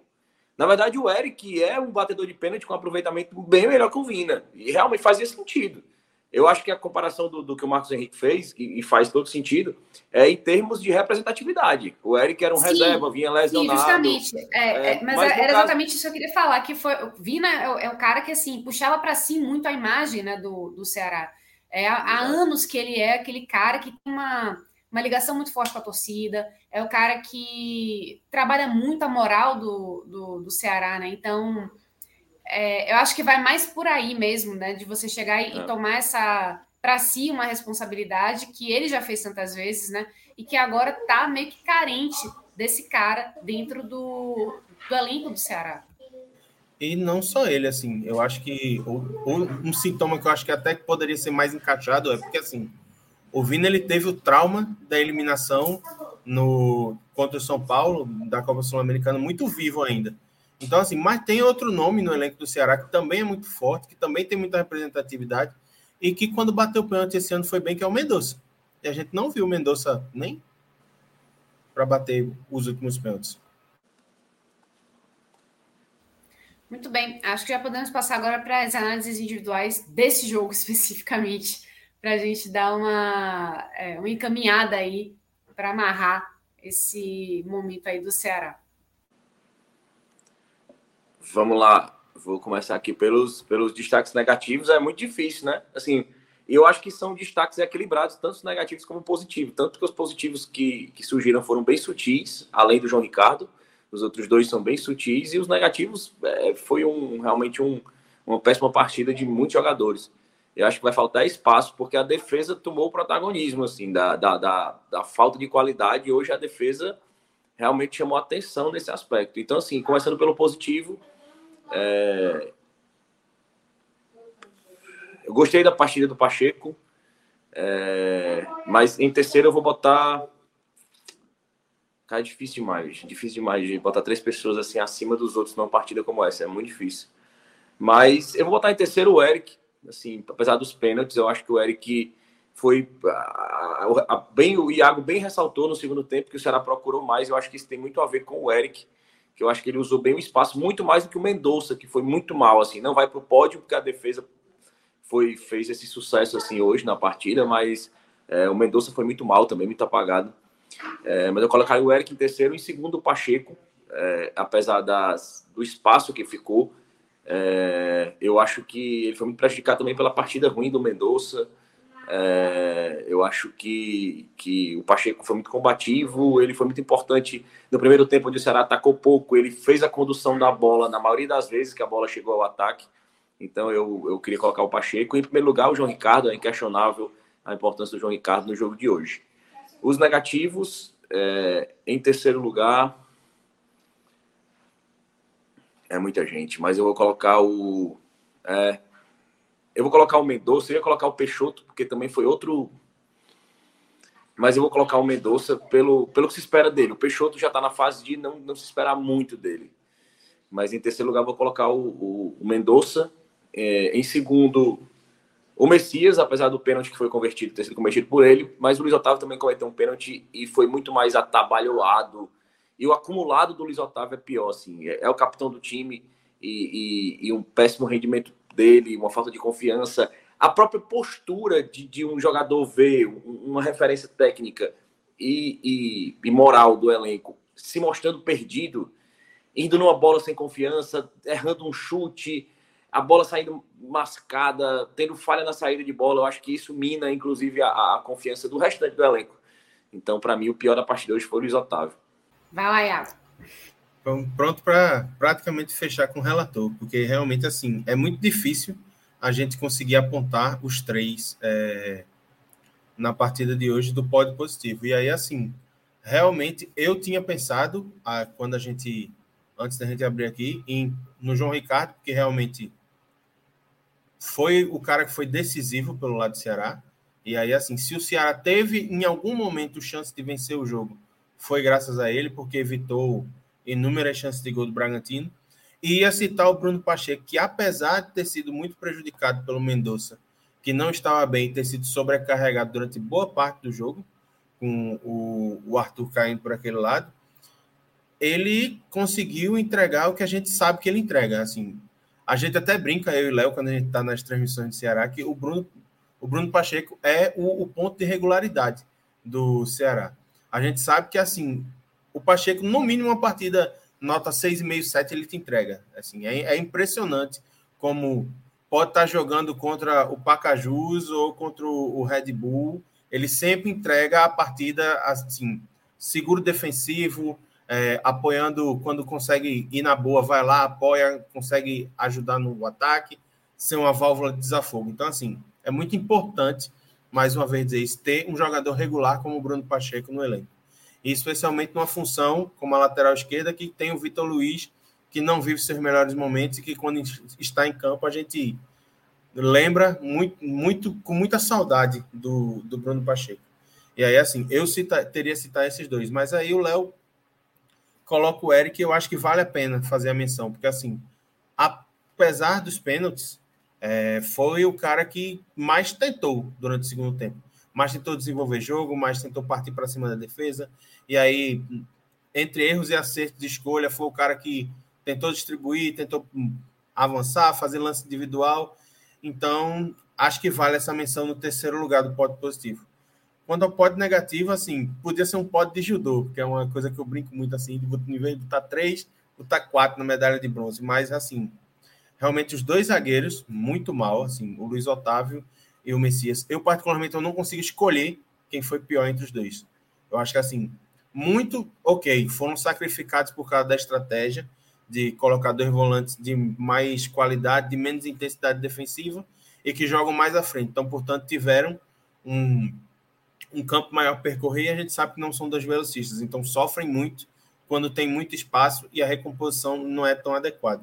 E aí a gente viu plenamente assim no desempenho de hoje. O saldo é um pênalti para cada um e vários sustos na torcida ao longo do jogo. E aí tinha vaga para mais gente, assim, poderia colocar o Mendonça. Eu, eu vou colocar mais gente, assim. O Mendonça, para mim, é o segundo da lista. É...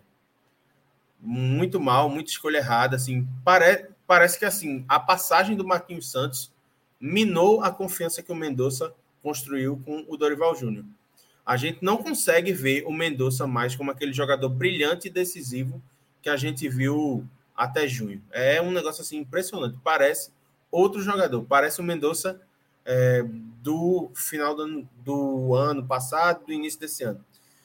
E, por fim, colocar o Matheus Peixoto, que assim, apesar de não se ter mais muita expectativa sobre ele, todas as vezes que você tem o seu centroavante como um jogador a menos, eu acho que isso não dá para ser aceito. Assim, ele tinha que, se ele está bem marcado, se ele está sendo neutralizado, ele tem que procurar outras formas de ser participativo. E isso é uma coisa que a gente não tem visto no Peixoto nas suas, nas suas últimas apresentações. E não só nas últimas, assim. Vem de um bom tempo isso já.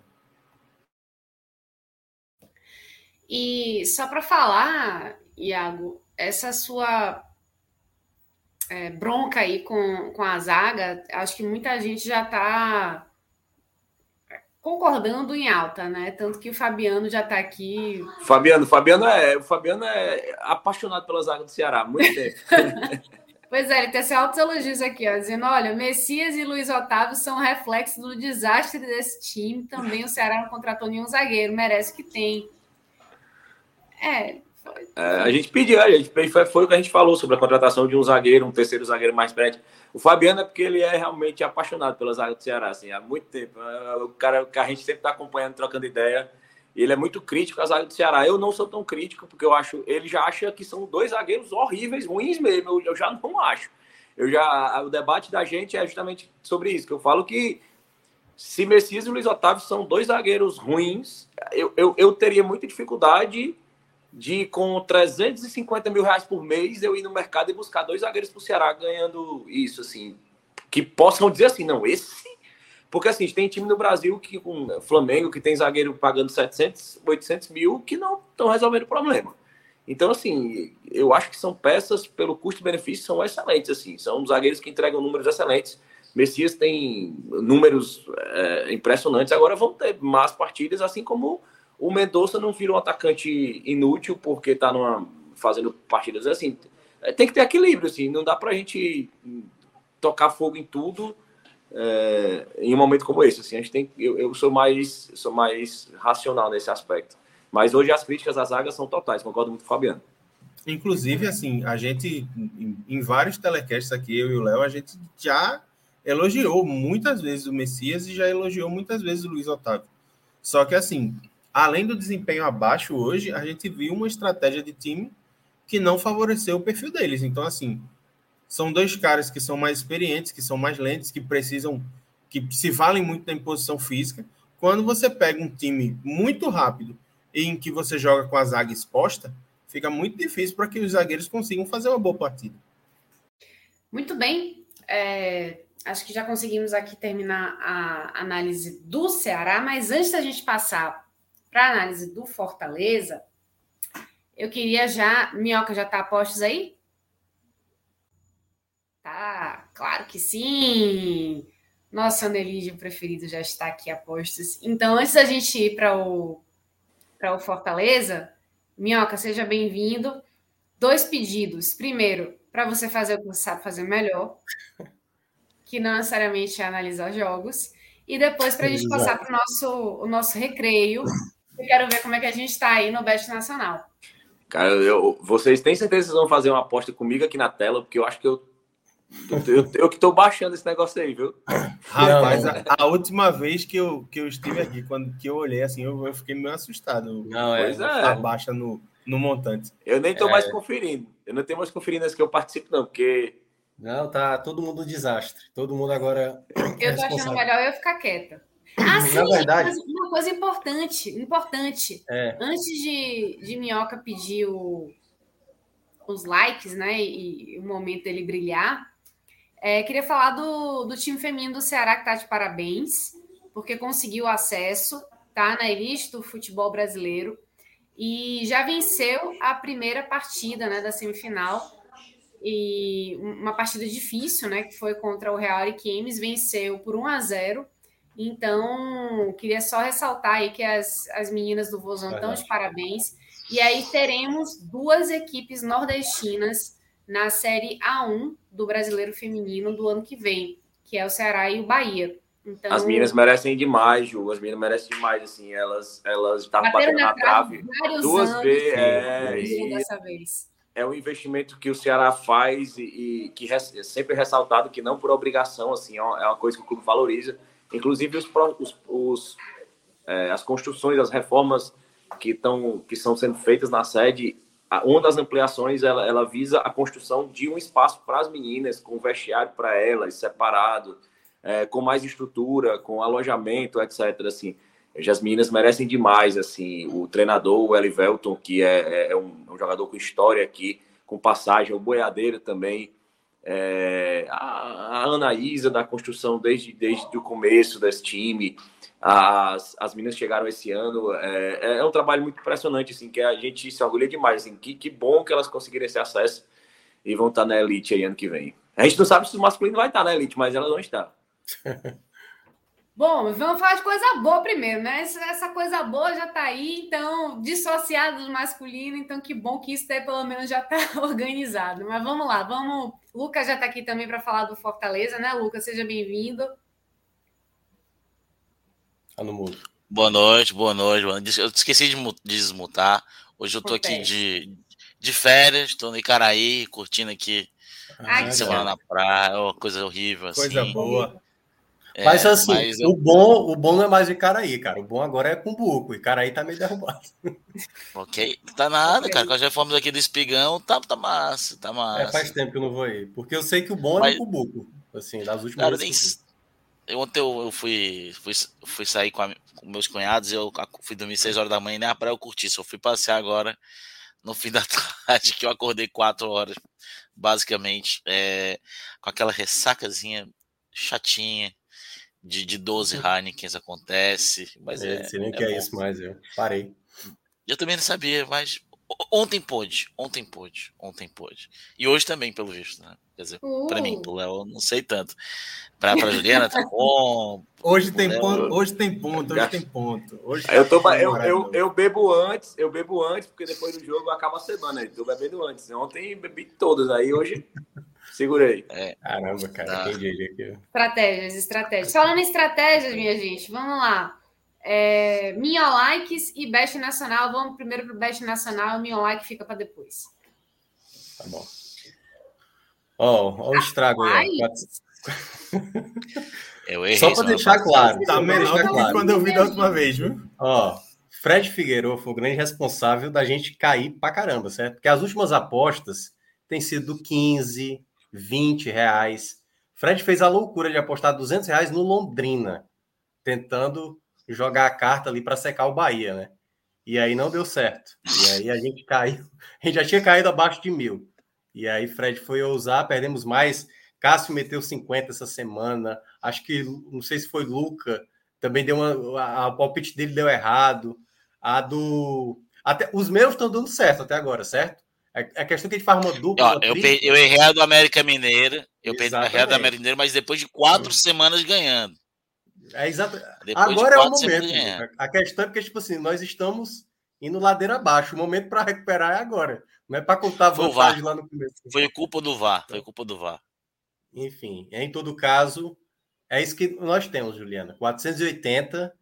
Não dá para fazer estripulias, então tem que ser no garantido ali. E o que a gente tem feito, e eu não sei se agora é uma alternativa interessante, a gente tem feito combinações. Então, assim, tá fazendo uma dupla, uma tripla, entendeu? Porque quando ganha no geral já, já dá uma soma. Mas, geralmente a gente está ficando por um resultado, então acho que o ideal seria fazer apostas isoladas, né? Para recuperar. É uma alternativa. E aí, claro, fica a critério da maioria. É, eu não sei quem é que tá em alta aí para poder opinar. Pelo visto, só é, Passou café com leite, sou café com leite, sei. Ó, tem Havaí e Inter. Esse, esse, dá para apostar que tem pênalti para Havaí? É, esse é uma boa, porque o Havaí sempre tem um pênalti mesmo. É, Manchester United Liverpool, o Liverpool bem favorito, não vou dizer bem favorito, mas favorito. É, o né? Liverpool né? não começou muito bem a temporada, né? É. O Liverpool empatou os dois primeiros jogos, mas o United perdeu os dois primeiros com direito Não, a ser goleado. bonito na semana passada, né? Levou de 4 a 0. O Manchester City amanhã ter... vai para lanterna, né? Tem um duelo aí de Roma versus a maionese aí, né? A cremonese. É, esse, Sampdoria, é, mas a Sampdoria, ganhar da Sampdoria lá é difícil. A Sampdoria é um bom mandante. Não, eu, eu já faria ali um, um Roma, certo? já iria Roma, um Roma com o Liverpool. Faz é. aí, junta aí para ver como é que fica. Fica dobrado. É. 15 reais aí, aí tá bom. Vai na manhã, 15. Eu tô com, tô com o Luca aí, 15, 20 no máximo. Aí. Vai na humildade, na humildade, viu? É, não adianta botar 200, não. Não, velho. Mas se for 200... Bota 20, bota 20, é. porque só tá dobrando, pô. Dobrando é sacanagem. Bota 20 aí. Pronto. É. uma aposta aí. Alguém quer apostar nesse Havaí Inter aí, pô? Havaí de casa é chato, né, cara? E o Inter fora é, é um. Meu Deus do céu, às vezes. Não tem cara. É, Havaí Inter vai ter pena. Gol do Bissoli, dava pra apostar em gol do Bissoli joga? Faz gol amanhã? Tem gol do Bissoli aí. Se joga, não. 10 reais aí. Ele vai jogar. É bom dar uma olhada porque ele pode estar suspenso. E não sei se o Bet. Né, obviamente, eu acho que o Bet não errou, né? Mas deixa eu dar uma olhada aqui. Cara, eu vou botar aqui. Bissoli. Ó, altas dicas aqui no chat, hein? No, no chat da gente do Vai lendo aí, Ju, vai lendo aí. Ó. Marcos. Lendo eixo. Pode botar sim no Liverpool. Josinaldo tá dizendo gol do Bissoli a qualquer tempo. Emerson Penha tá dizendo o seguinte: vai de 50, porque tem pênalti para Havaí, gol de Bissoli. Então. É, é, o provável, o provável time amanhã do Havaí, certo? Segundo o GE. Vladimir, Kevin, Bressan, Rafael Vaz, Cortez, Eduardo Raniel e Bruno Silva, Potker, Bissoli e Guerreiro. Esse é Olha, é o possível time. O Bissoli marcou nos últimos três jogos. Aí, oh, cara, eu queria falar isso não, mas aí, aí, é o dia que, não, aí, é, que não é di, aí é o dia que não faz. E aí, assim, a gente tendo o Guerreiro em campo, será que o Bissoli vai continuar batendo pênalti? Bateu o jogo passado. acho que bate. Ele é, ele é, o batedor oficial. É o cara que mais deu ponto para o Havaí nesse campeonato, é ele, pô. Exatamente de pênalti. Eu acho que ele jogo passado, com o Guerreiro em campo, ele bateu o pênalti e fez. É. Vamos colocar, porque não é loucura, não. Acho que dá para botar, um, dá botar uns 10 reais aí. É, pronto. 10 reais na humildade, na humildade. Na humildade, é. Porque é, o último o homem... jogo que o Havaí não marcou foi contra o Ceará, né? Em casa. É. Todos os outros ele marcou. Pronto aí, ó. Gastamos quanto, hein? Gastamos 30, foi? 30, 30 reais. 30, 30 reais, reais. para voltar até 70 quase. É mais de 70. É. Já ó, é um Lucas, respiro. O Lucas Meirelles aí, dizendo que próxima semana ajuda a gente aí. Não sei com o que, mas. Amigo do Léo aí. Lucas é amigo do Léo aí.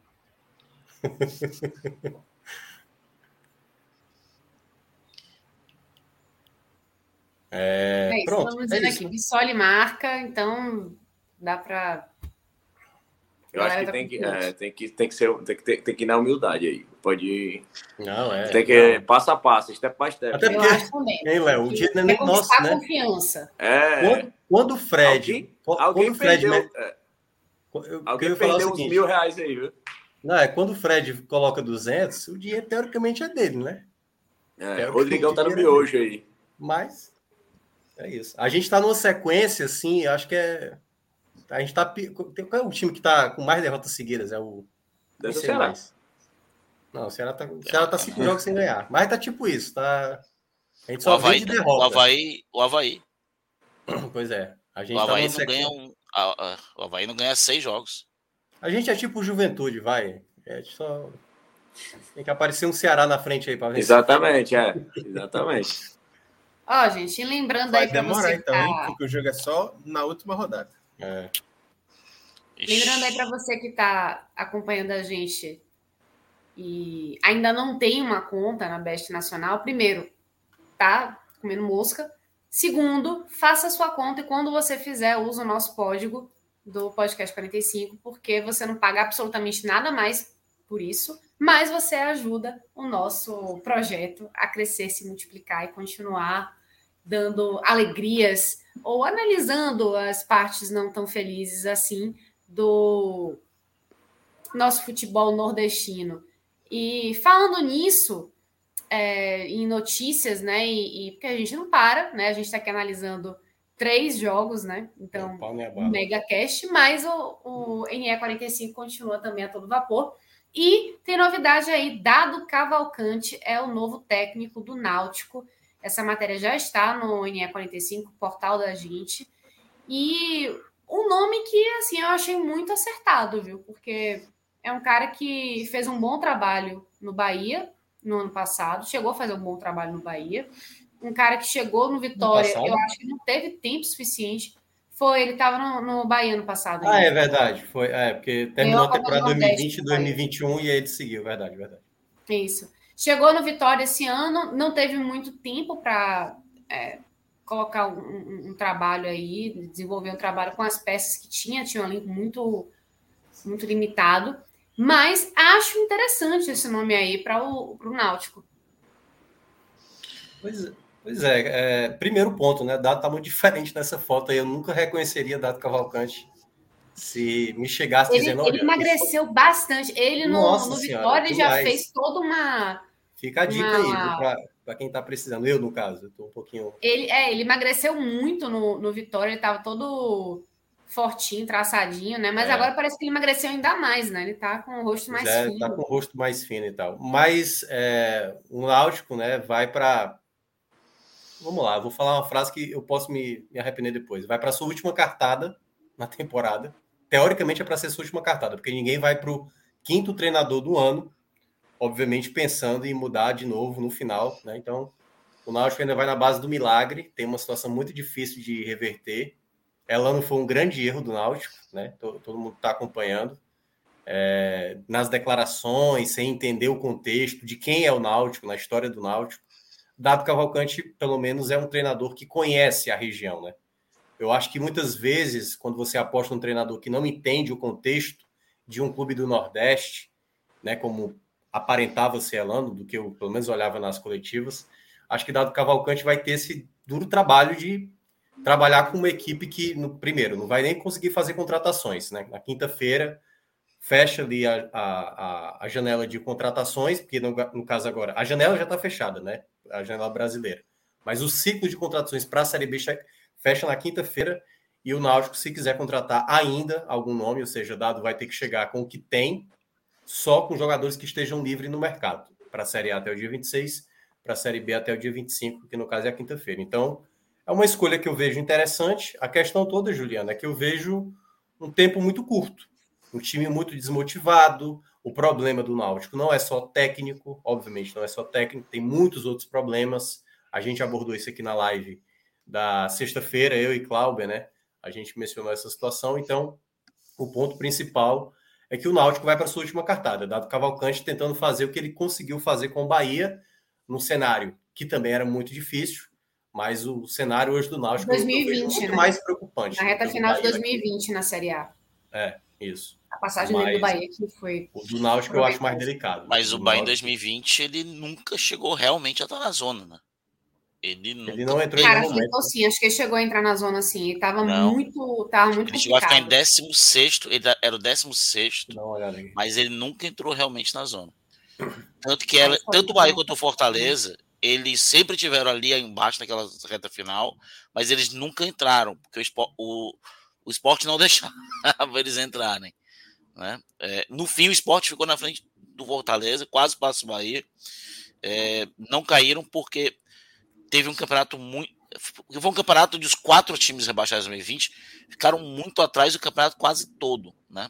O Z4 foi, quase, foi o mesmo quase sempre. Que era o Goiás, o, o Vasco, o Botafogo, tenho esquecendo de alguém.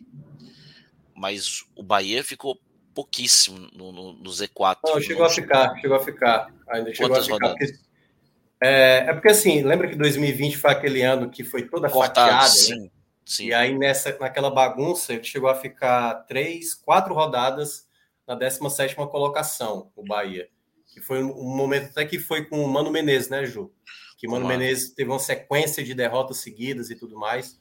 Foi. Aí o Bahia, que teve o Dado Cavalcante, que trabalhou ali não diretamente com o time principal. Aí voltou, ele estava, acho que era no Oeste, né? Se não me engano, era no equipe, na equipe paulista. Se não me engano, acho que era o Oeste. Isso. Aí ele, ele sai. É, ele tinha saído do Bahia, ele estava na, comandando o Sub-23, depois ele saiu do Bahia, né? Com, com o fim da pandemia e tal. E depois ele retornou já para meio que assumir as coordenações, ele estava coordenando a base, mas já engatilhado para caso acontecesse alguma coisa, ele assumisse, e foi o que aconteceu. Né? Isso, ele acabou exatamente. Eu, mas sim. É... Para mim é curioso do, do Dado é o último trabalho dele no Vila Nova, né, cara? Sete jogos, cinco derrotas, um gol feito, nenhuma vitória. É, o trabalho dele no Vila é horroroso. E é. no, realmente, tipo assim, daqueles assim de parece que você mudou de nível no videogame e não sabe jogar. É, eu, para mim, ele é a cara do rebaixamento. Não vou mentir.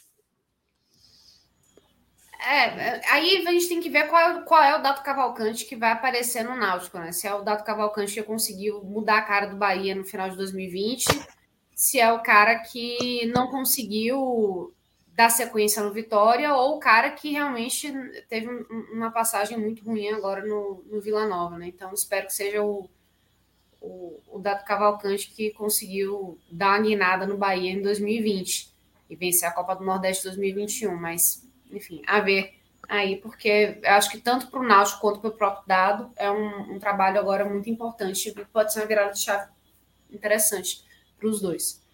Dito isso, acho que já estamos agora é, prontos para analisar o Fortaleza. Quero agradecer Léo e Iago. Muito obrigada pela participação e falar do Ceará. E agora é, vamos falar do Fortaleza. E pronto, Minhoca, seu momento de brilhar é este. Vai lá. Meu momento é para brilhar, né? pois é, eu tô, eu, tô, eu tô um pouquinho fanho, porque eu tô uma semana aí de, de uma gripe que foi. Né? Acabou entrando aí durante essa semana. Não sei se passou via Zoom, sabe, Ju? Porque começou lá em Recife. Fred, é, Celso, parece, Maestro, todos ficaram gripados e eu fiquei também. E eu fiz até a live da sexta-feira do Náutico no sacrifício. Estou aqui, então pode ser do nada que eu eu me transformo em Michel Temer, entendeu? Aquela voz bem aquela voz de... do Vingador, né? A voz do Vingador. Mas as mãozinhas acompanham. É, fazia assim, né? Assim. Mas galera, para quem está acompanhando aqui, para quem está acompanhando aqui a nossa live, não está fazendo nenhum comentário, fique à vontade para comentar, claro, sendo respeitoso, não desrespeitando aqui os coleguinhas. Mas quem quiser comentar, quiser participar da live, a gente vai falar agora sobre o jogo do Fortaleza. Quem acompanhou a live até aqui, ou quem, tá, quem irá acompanhar ou está acompanhando já com a live gravada, deixe seu like, já contribui demais aqui com a nossa live. A gente reúne muitas pessoas de diversas localidades. Luca está aqui em Fortaleza, assim como eu. Ju está lá em Salvador. Léo está. Qual é o interior do Léo? Crateus, é? Crateus não, Tianguá, como é? Eu nem sei mais. Mas Léo que teve que atravessar, saiu hoje de Fortaleza, voltou para a cidade dele para fazer essa live. Então, assim, é muito difícil para a gente juntar tanta gente e para fazer todo esse conteúdo para vocês. Então, o mínimo que a gente pede para vocês é vocês deixarem o like, porque isso faz com que o nosso conteúdo seja cada vez mais divulgado e é muito simples, né? Não paga nada, você simplesmente só vai apertar um botão. Se você não gostar também, você pode dar o dislike, fique à vontade. Mas, obviamente, Quanto mais você contribuir com esse projeto, mais vezes você vai conseguir ver a gente aqui para um momento de felicidade, por exemplo, o Fortaleza agora, que está muito alegre aí com quatro vitórias seguidas, chegar aqui já deixando o like, e aqueles torcedores que gostam também de ver quando o time se dá mal, como aconteceu aqui na quarta-feira, quando o Fortaleza caiu, apareceu o torcedor do Ceará, do esporte, também deixa o like, entendeu? Porque quando tem as tragédias também, eu sei que vocês adoram entrar aqui para, obviamente, ver o que é que a gente vai falar. Então, é o mínimo que a gente pede, é o like, que já ajuda demais. E você vê a gente aqui sempre ao vivo participando dessa, dessa live que a gente faz todo final de semana. Pronto. Muito bem, dito isso, muito bem dito, inclusive, já podemos passar então para análise desse jogo importantíssimo do Fortaleza, né? A vitória muito importante em cima do Corinthians. É, uma vitória magra, né? 1 a 0 é, gol de Moisés, mas que já vai se destacando aí na equipe, né? É, Minhoca, você quer começar a análise? É, até porque é a opção que tem, né? O Luca ainda tá resolvendo Eu tô aqui, não, eu tô aqui, eu sei, mas é porque a tela, metade da tela parou de funcionar e eu tô aqui de cima para baixo tentando fazer ela voltar. Tá tranquilo, tá tranquilo. Fique Pode deixar que eu vou conduzindo aqui. Você tá coberto. É, enquanto, enquanto você vai ajeitando aí, a gente vai comentando sobre essa partida, né? Fortaleza, é, Ju, se a gente falasse quatro rodadas atrás, quatro não, né? Porque na verdade, há quatro rodadas atrás, Fortaleza estava vencendo o seu primeiro jogo dessa sequência de quatro jogos. Mas as cinco rodadas. Quando terminou o turno, né? Terminou o primeiro turno. Fortaleza estava com 15 pontos no campeonato, 15 apenas. Era o lanterna do campeonato. Era uma situação muito difícil de imaginar uma recuperação. Mas é, o Fortaleza estava ali num período de mudança.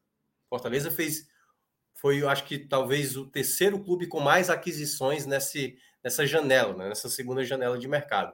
E fez aquisições pesadas, assim, não foi aquisições baratas e tal. É, trouxe Otero, trouxe Galhardo, trouxe Pedro Rocha, é, Caio Alexandre, né, que é, foi o último contratado. Mas é, algumas peças entraram como uma luva, já entraram como titular, como a gente já vem citando aqui há um bom tempo. O Brits, o Lucas Sacha, né? É, estabelecido assim de maneira impecável no gol o Fernando Miguel. Então, o Fortaleza, nesse período, ele teve algumas modificações, né? principalmente no seu sistema defensivo, mas também na maneira de jogar. Porque quando teve a saída do Pikachu, que obviamente seria uma perda daquelas perdas difíceis, né? De é, repor alguém assim no mercado, muito difícil encontrar um jogador parecido com o Iago Pikachu. Até mesmo, como a gente tinha falado aqui das outras vezes, essas semanas livres que o Fortaleza teve foi fundamental, principalmente por um nome que eu sempre falei e eu venho falando já há um bom tempo, do Voivoda, né? Que é um bom treinador. O Voivoda é um bom treinador. Só que o Voivoda, em meio aos jogos, ele não conseguia enxergar determinadas coisas. Então, até foi bom para o Fortaleza se desprender de determinados nomes do elenco, como foi o caso do Jussa, como foi o caso do Torres. Jogadores que o Voivoda às vezes apostava e você via que não, não, não dava muita sequência. Por exemplo, só para dar um exemplo específico. Fortaleza contratou o David, aquele o David que passou pelo Vitória recentemente, o David da hora, né? É, o jogador jovem, tudo mais, tinha ido era para a Ucrânia ou foi para a Rússia? Eu acho que foi para a Ucrânia, né? É... é isso, Luca? É a Ucrânia, né? Qual?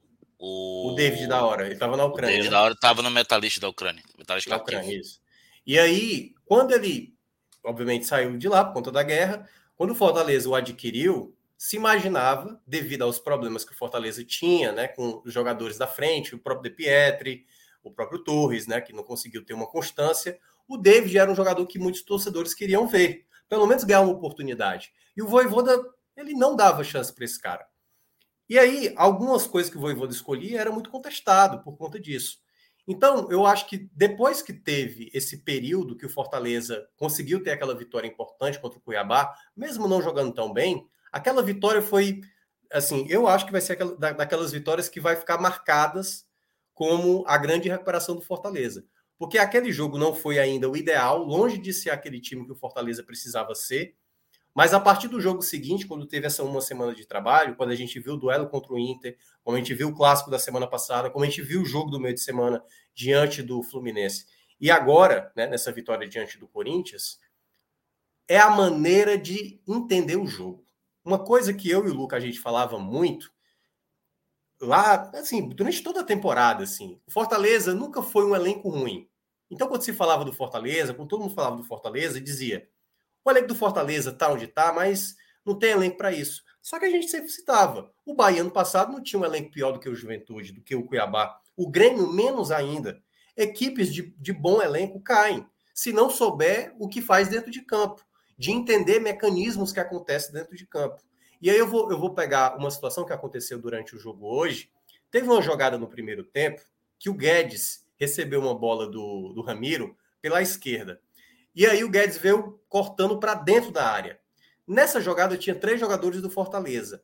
Nenhum deles, nenhum deles precisou ficar nervoso com aquela situação. Simplesmente cercou. E aí conseguiu tirar a bola de dentro da área. O que a gente via do Fortaleza do primeiro turno era um Fortaleza que não sabia chegar no jogador, como, por exemplo, o pênalti do Jussa, de maneira errada, as saídas do Boeck, como foi lá no jogo do Havaí, cometendo pênalti, os erros de Max Wallace, às vezes do, do próprio Boeck. Então era um time que era instável, até mesmo que o Luca também sempre ressaltava, que era um ponto também até das principais peças, como o Crispim, o próprio Benevenuto, que sempre cometia uma falha, vez ou outra, entendeu? Então, quando o time não conseguia estar concentrado o suficiente para exercer, dependendo do contexto do jogo, uma partida em que você sabe o que vai encontrar, e aí eu vou pegar exatamente o primeiro duelo que foi entre Corinthians e Fortaleza, lá na Neoquímica Arena, no, no do, do, primeiro turno. O Fortaleza foi muito melhor do que o Corinthians. Fortaleza foi melhor do que o Corinthians. Só que o Fortaleza perdeu. No jogo de hoje, a gente não viu um jogo que teve muitas possibilidades, mas o ponto que eu achei, de novo, de inteligência do Fortaleza, como eu tinha destacado no duelo contra o Fluminense, Fortaleza não precisou fazer um jogo de igual para igual com o Fluminense. Fortaleza deixou o jogo realmente ser amarrado. E eu acho que esse era um ponto importante, até mesmo para o próprio Voivoda, que sempre foi muito elogiado por ser um cara propositivo, de ir para cima. E eu tinha dúvidas se o Voivoda, até eu cheguei a falar aqui das outras vezes, ele era o treinador ideal para fazer um outro formato de jogo. Um jogo muito mais burocrático, um jogo muito mais picotado, um jogo onde praticamente não está acontecendo nada. Nos 90 minutos hoje da Arena Castelão, que a gente viu, não teve muitas oportunidades, assim, de fato. Teve um pouco mais no segundo tempo, mas quando a gente olha os primeiros 45 minutos, você não via nem de um lado nem de outro as equipes com muitos espaços. O que é que Fortaleza fez? Eu vi novamente o Fortaleza tentar deixar o Corinthians desconfortável. Como é que você coloca o Corinthians desconfortável? Fora de casa, o Corinthians não, geralmente não joga muito bem. E ele, quando tenta jogar bem, não é tendo a bola. E o Fortaleza, por vezes, deixou o Corinthians com a bola. E eu acho que isso foi muito inteligente do Fortaleza. Deixa o Corinthians com a bola e, de, e vamos ver o que, é que eles conseguem fazer. Então o Corinthians até ficou, em boa parte do primeiro tempo, dominando essa posse da bola, e o Fortaleza tentava, na recuperação de bola, criar algumas jogadas. Talvez o jogador do primeiro tempo que tenha conseguido, pelo menos conseguir dar uma sequência melhor de jogadas, foi exatamente o Moisés, que ele conseguia muitas vezes caminhar com a bola, até mesmo tentar uma jogada de mais efeito, mas não estava muito bem encaixado no meio de campo. O próprio Hércules estava perdendo muita bola no meio de campo, errando passe. Então foi um problema que eu senti do Fortaleza nesse primeiro tempo. Um time que não estava conseguindo construir jogadas, deixava a bola com o Corinthians e quando tinha essa bola acabava se atrapalhando. O próprio Romarinho eu senti ele um pouco sumido, embora tenha feito jogadas que amarelou jogadores do Corinthians. E quando a gente olha no grosso as chances criadas do primeiro tempo, foi mais em bolas paradas, né, em faltas. Uma delas batida pelo Capixaba, uma outra batida pelo Robson, se eu não me engano, foi Luca e a terceira que foi batida pelo foi exatamente pelo Moisés. Então, três faltas que, claro, você não tinha nenhum especialista ali, né? O Crispim não estava relacionado, o Otero é, ainda não teve muitas oportunidades. E nessa ideia inicial, quando eu olhei o primeiro tempo, eu falei: eu acho que o Fortaleza vai fazer esse jogo, esperando o momento que comece a acertar alguma jogada de ataque. Então, quando a gente volta para o segundo tempo, o Corinthians até faz mudanças trazendo dois titulares, Yuri Alberto e o, e o Duqueiroz, né, para melhorar. Naquele momento eu senti que o Fortaleza estava até ganhando um pouco mais, porque foi um momento, pô, o Corinthians está começando a acreditar que é possível vencer o Fortaleza. E é nesse momento que, quando eu olhava para o Corinthians, até porque eu acompanhei alguns jogos do Corinthians, o grande porém do, do, Corinthians, que até quase ele tinha já cometido essa falha no primeiro tempo, teve uma saída de bola errada do Corinthians no, no, no primeiro tempo que quase o Fortaleza, é, o Fortaleza acabou se atrapalhando com a bola, quase, quase fez. Mas no segundo tempo, bastou o Fortaleza pressionar ali. Né? O Bambu é um zagueiro né, do, do Corinthians muito fraco, de saída de bola. E a jogada do gol, ela, assim, antes de sair o gol, o Fortaleza já tinha criado pelo menos duas, três boas chances, né? Assim, o Robson começou a se destacar, ele fez uma jogada na esquerda, em que ele passa pela marcação, toca no Romarinho, o Romarinho acaba finalizando para fora, depois o Robson tenta chutar uma bola de fora da área, tal qual ele tinha feito o gol do ano passado contra o próprio Corinthians, em que o Cássio defende.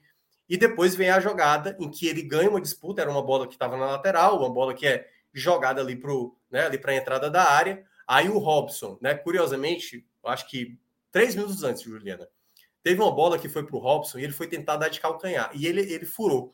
E aí, na hora, o narrador lá da rádio falou o seguinte: Minhoca, eu tô achando que o Robson tá errando demais hoje. Eu falei, não, acho que o Robson é isso aí mesmo, entendeu? Não dá, não dá para não dá para achar que o Robson vai ficar fazendo um jogo de, de acesso, não. É, é jogo de erros. Mas uma hora ele vai conseguir encontrar uma jogada que pode ocasionar gol. E foi dito e feito, passou poucos minutos, vem a jogada. Ele briga, disputa essa bola, ele ganha do zagueiro, ele toca rapidamente ali para o Moisés, e aí, né, acaba tendo ali uma tabela entre os dois. O Moisés, e aí faz um golaço, assim, um golaço mesmo, Ju, porque ele pega a bola, e aí, aquela coisa, passou o bambu lotado, não é uma, uma frase, não é nenhum tipo de frase, enfim, com duplo sentido, mas o babu, o, babu, o bambu passou lotado, Meu deixou, Deus. deixou o bambu no chão, né, Luca? Deixou o bambu no chão. E aí, na hora, ele limpou a perna direita. Oh, o Crisman botou aqui no, no chat interno da gente, né? O, lá ele. Do Silvio Santos? Não, lá ele. Ah, lá ele. Só para garantir.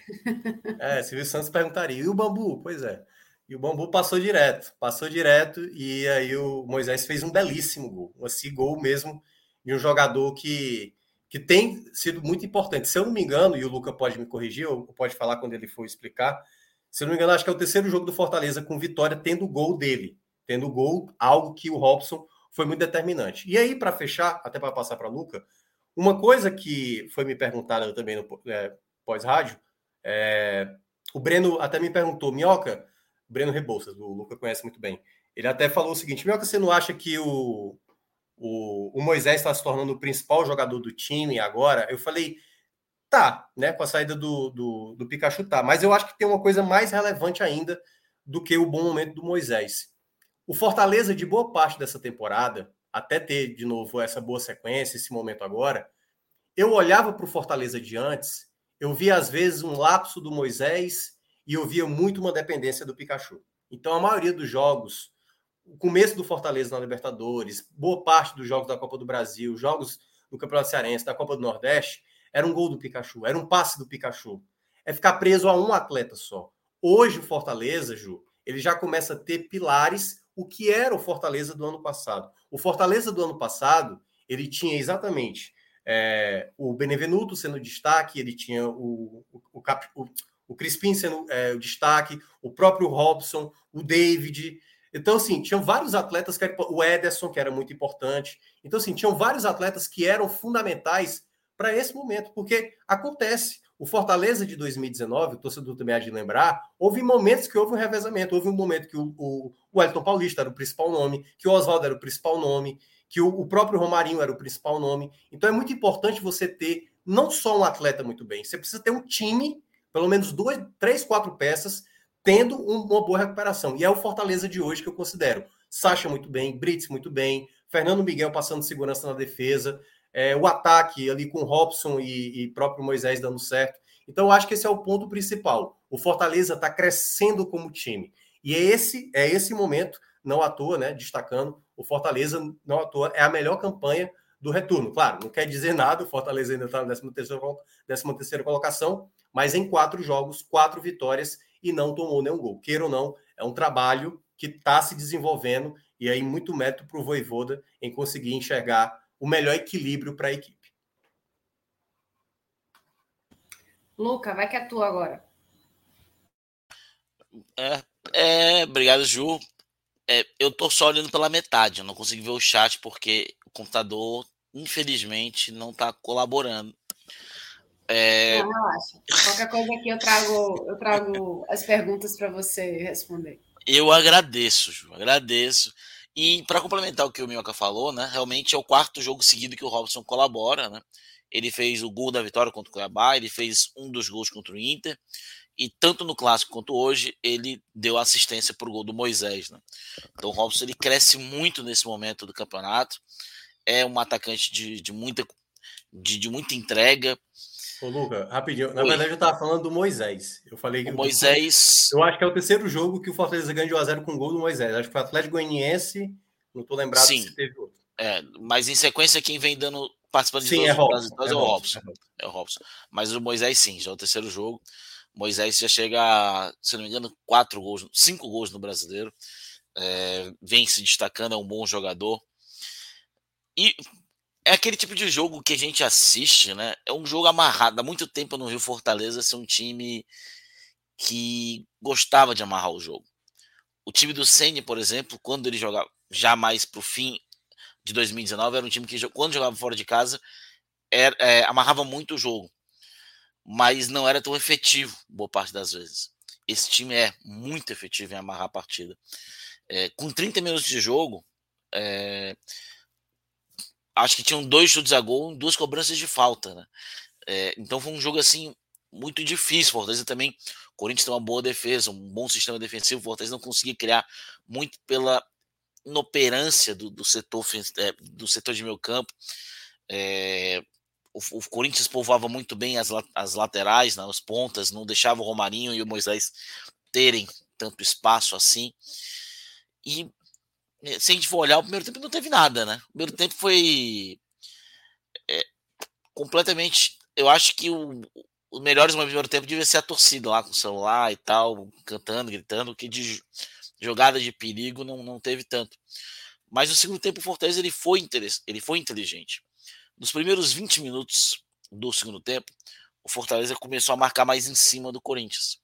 O Fortaleza, é, especialmente após a saída do Romarinho, quando entra o Lucas Lima, o, o, o Fortaleza de vez é, traz o Ronald para trás, né? Traz o Ronald para trás e faz um losango. O Ronald estava muito ali como meia direita, quando o Lucas Lima entra, o Lucas Lima fica ali. É, o Moisés e o Robson ficam mais à frente, como dois atacantes mesmo. O, o Moisés sai da ponta e entra um pouco mais à frente como um segundo atacante. O Lucas Lima vem um pouco mais para trás e o Fortaleza consegue se coordenar um pouco melhor ali. Faz uma espécie de losango com o Ronald na direita mais atrás, o Hércules pela esquerda e o Lucas Sacha centro da sobra. Isso é importante porque dá ao Fortaleza a tranquilidade é, de marcação mais alta. É, não que o Lucas Lima tenha sido fundamental disso, eu acho que foi o posicionamento que trouxe isso. Por quê? Porque o Corinthians estava conseguindo sair daquela, diferente do jogo é, no Itaquera, no Neoquímica Arena, o Corinthians hoje ele conseguia sair, sair para o meio campo hoje. O Fortaleza não conseguia ser tão efetivo porque a marcação não era tão forte e o Corinthians conseguia sair para o meio campo.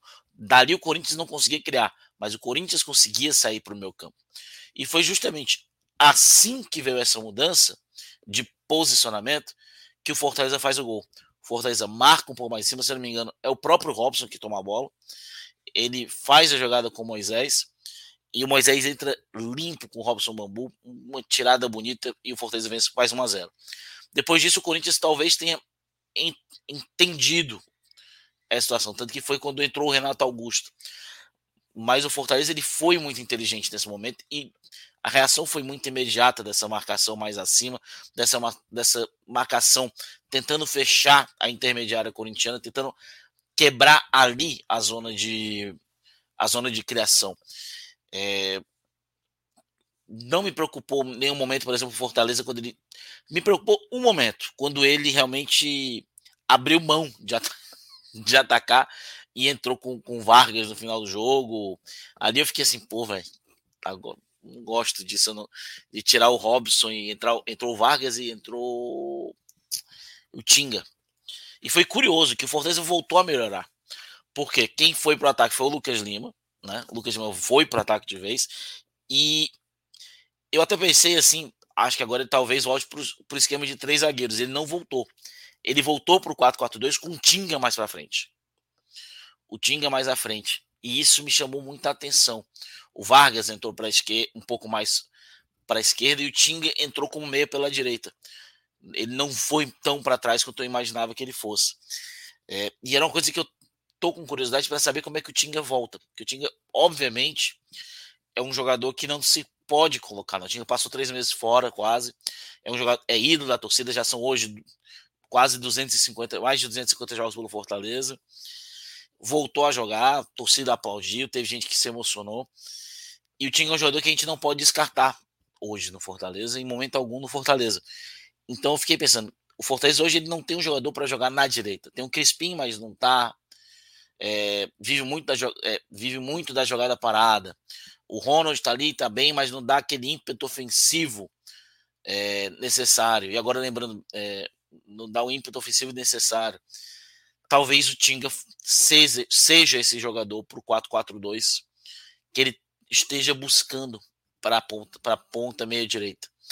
E interessante, porque os lançamentos longos do Tinga hoje é, fizeram o Corinthians recuar mais no momento que o Corinthians mais atacava Fortaleza após os 40 minutos do segundo tempo. Então foi interessante e eu acho que é uma alternativa interessante também para o jogo, né? já que o Tinga também não, não seria nenhuma novidade para o Tinga. Né? Ele com o Rogério chegou a jogar mais ali como meia, ponta direita e acho que se sentiria novamente muito confortável.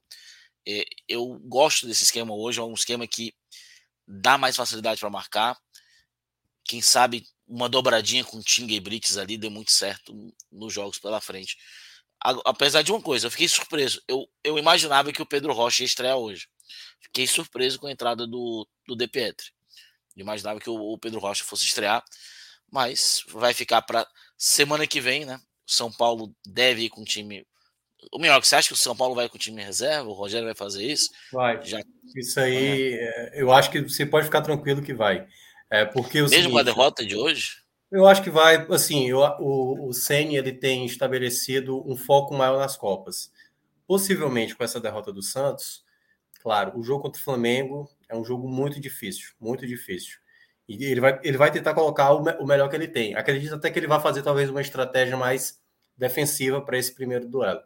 Mas é, imaginando que vai ter o jogo do Atlético Goianiense, né, passando esse meio de semana no outro, então o jogo do meio de semana certamente deve ser um time alternativo. Então, possivelmente, Rafinha, não Igor Vinícius. É, pode ser que um dos zagueiros jogue e tal. Então, a probabilidade que eu vejo maior é de um time bem alternativo, mas ele não deixa de utilizar, tal qual o Corinthians utilizou hoje, né? Yuri Alberto, Renato Augusto no segundo tempo. Então, acredito que ele vai usar, até porque o jogo vai ser lá em São Paulo. É, e o São Paulo tá caindo na tabela, cara. São Paulo. É. O, Bom, São Paulo. Se o São Paulo perde Fortaleza, ele cai uma posição, outra, né? É, então já fica mais perto do Z4. Coisas para se pensar. É... Paulo Neto comentando aqui que o Tite vem jogando muito bem ultimamente. Valeria a pena Verdade. falar alguma coisa em relação a ele. E também é, o Felipe Colares perguntou aqui, Louco, o que você achou do Tinga? Né? Então. Você chegou a falar, né? Ou foi meu? É, falei, falei. Acho que achei interessante ele ter entrado um pouco mais à frente.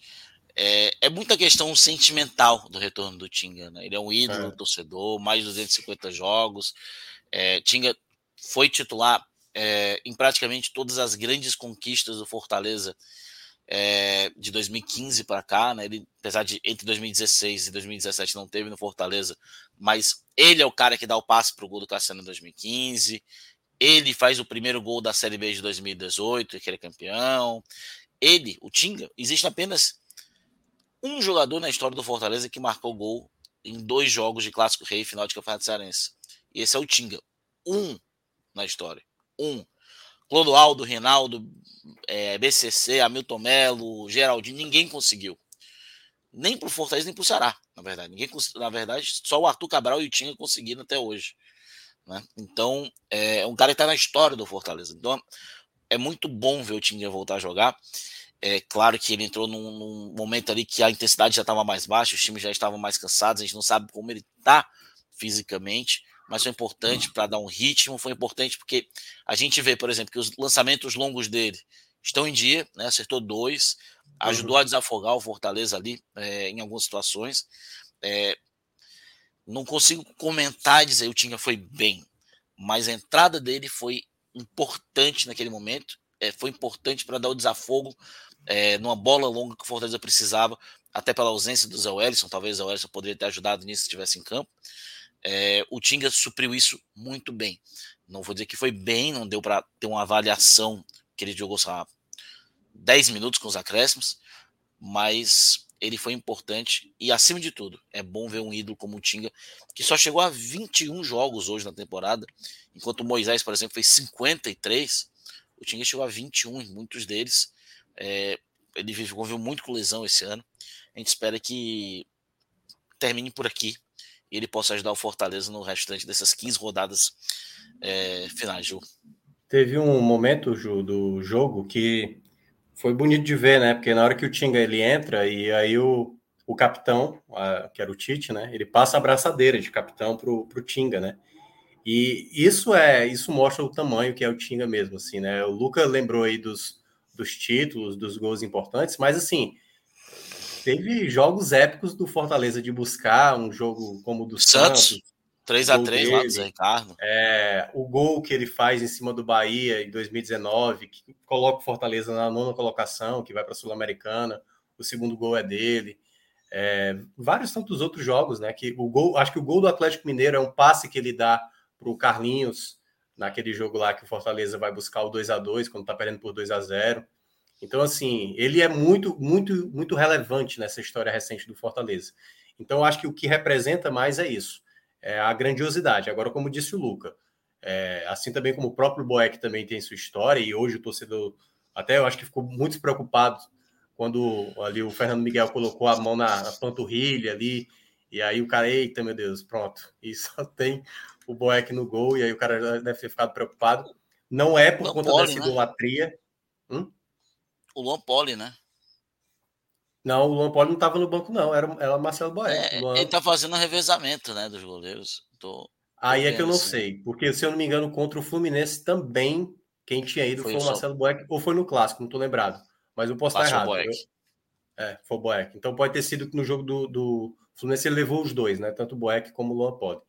Em todo caso, é, eu acho que o Tinga, assim, já tem uma história muito bonita. Para voltar a brigar por essa titularidade, e aí tudo vai depender do contexto, porque, por exemplo, Capixaba, se tiver de fora, e talvez o Brits vá para a esquerda, o Tinga pode jogar pelo lado direito. Mas tudo isso vai depender do futebol dele, obviamente pelo futebol dele. Como disse o Luca, ele entra, ele já faz um cruzamento, o Corinthians já se atrapalha, já tem que colocar a bola para escanteio, ele tem essa qualidade. Né? E eu que falei erradamente aqui na semana passada, ele já tem uma idade avançada? Não, ele é novo ainda, né? Idade avançada quem tem sou eu, que é sedentário ainda, então é muito pior. Então, é, o Tinga ainda, ainda pode ajudar muito, né? Pode ajudar muito. Mas é como disse o Luca, tem que olhar mais contextos, mais situações, mas sem sombra de dúvida, o retorno dele é muito fundamental. É, e a gente tem que lembrar que não é jogador. Dá um caldo ainda, né, né, Minhoca? Como é? é? O Tinga ainda dá um caldo. Dá um caldo, dá um caldo. É, ele tem que ver como ele a gente tem que ver como ele rende, né? A gente, é, foram muitas lesões na temporada, mas não dá para descartar um cara que tem 20, um lateral barra zagueiro, que tem 21 gols e 28 assistências na história do time, né? Então, é, número que me, tem meio que não tem, número assim. Meia, atacante. O Romarinho não tem esses números, é atacante. O é. Tinga tem é lateral e zagueiro, barra zagueiro.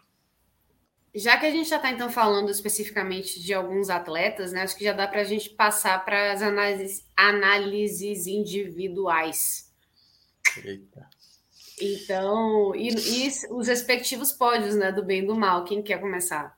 Eu posso começar, eu vou começar, Vamos porque lá, semana, semana passada, nas últimas duas vezes eu deixei o Mioca começar. Hoje eu vou começar. É, negativo vai ter hoje, não vinha tendo, mas vai ter hoje. É, terceiro lugar para mim fica o Romarinho. Eu sei que ele tentou muito, ele brigou e tudo mais, mas ele foi relativamente inefetivo é, em muitos momentos, segurava demais a bola. É, então, para mim, ele abre esse pódio negativo. Em segundo lugar, para mim, Juninho Capixaba, toda vez que o Corinthians chegava minimamente com, com perigo, era justamente nas costas do Juninho Capixaba, um jogador que eu acho que ele defensivamente ele destoa do resto do sistema defensivo. Eu tô começando a ficar aqui pensando, eu acho que se o Tinga voltar, o Brits vai para a esquerda e o Tinga vai para a direita. É, se o Tinga voltar bem, eu acho que é capaz disso acontecer e o Capixaba ir para o banco. É, isso é uma possibilidade. E para mim, eu falo isso com dor no coração, porque eu gosto muito dele. Mas para mim, pelo lado do Fortaleza, o pior em campo foi o Hércules. É, achei que ele não sentiu bem o jogo, errou muito, muitos erros bobos. É, achei até que demorou um pouquinho para sair o Hércules. É, a gente, por exemplo, conseguia ver do Sacha aquela briga na intermediária. O, criativo, de forma criativa, o meu campo não foi bem. Né? E o time entrou com dois volantes, né? Com três volantes. Um pela ponta, pela ponta direita, o Ronald, que é um jogador que ele vai tanto pela ponta, quando ele volta para ser volante, quando ele vai para meio ofensivo, o time ele, ele vai dosando, né? Mas ele eu vi no Ronald pelo menos briga. O Hércules eu não vi tanto isso hoje. Achei que ele não sentiu bem o jogo, não foi tão bem. É, mas é um bom jogador e pode voltar disso. E dos três positivos, vou começar para mim com, com o Tite. Né, para mim, muito bem, um crescimento muito grande na temporada.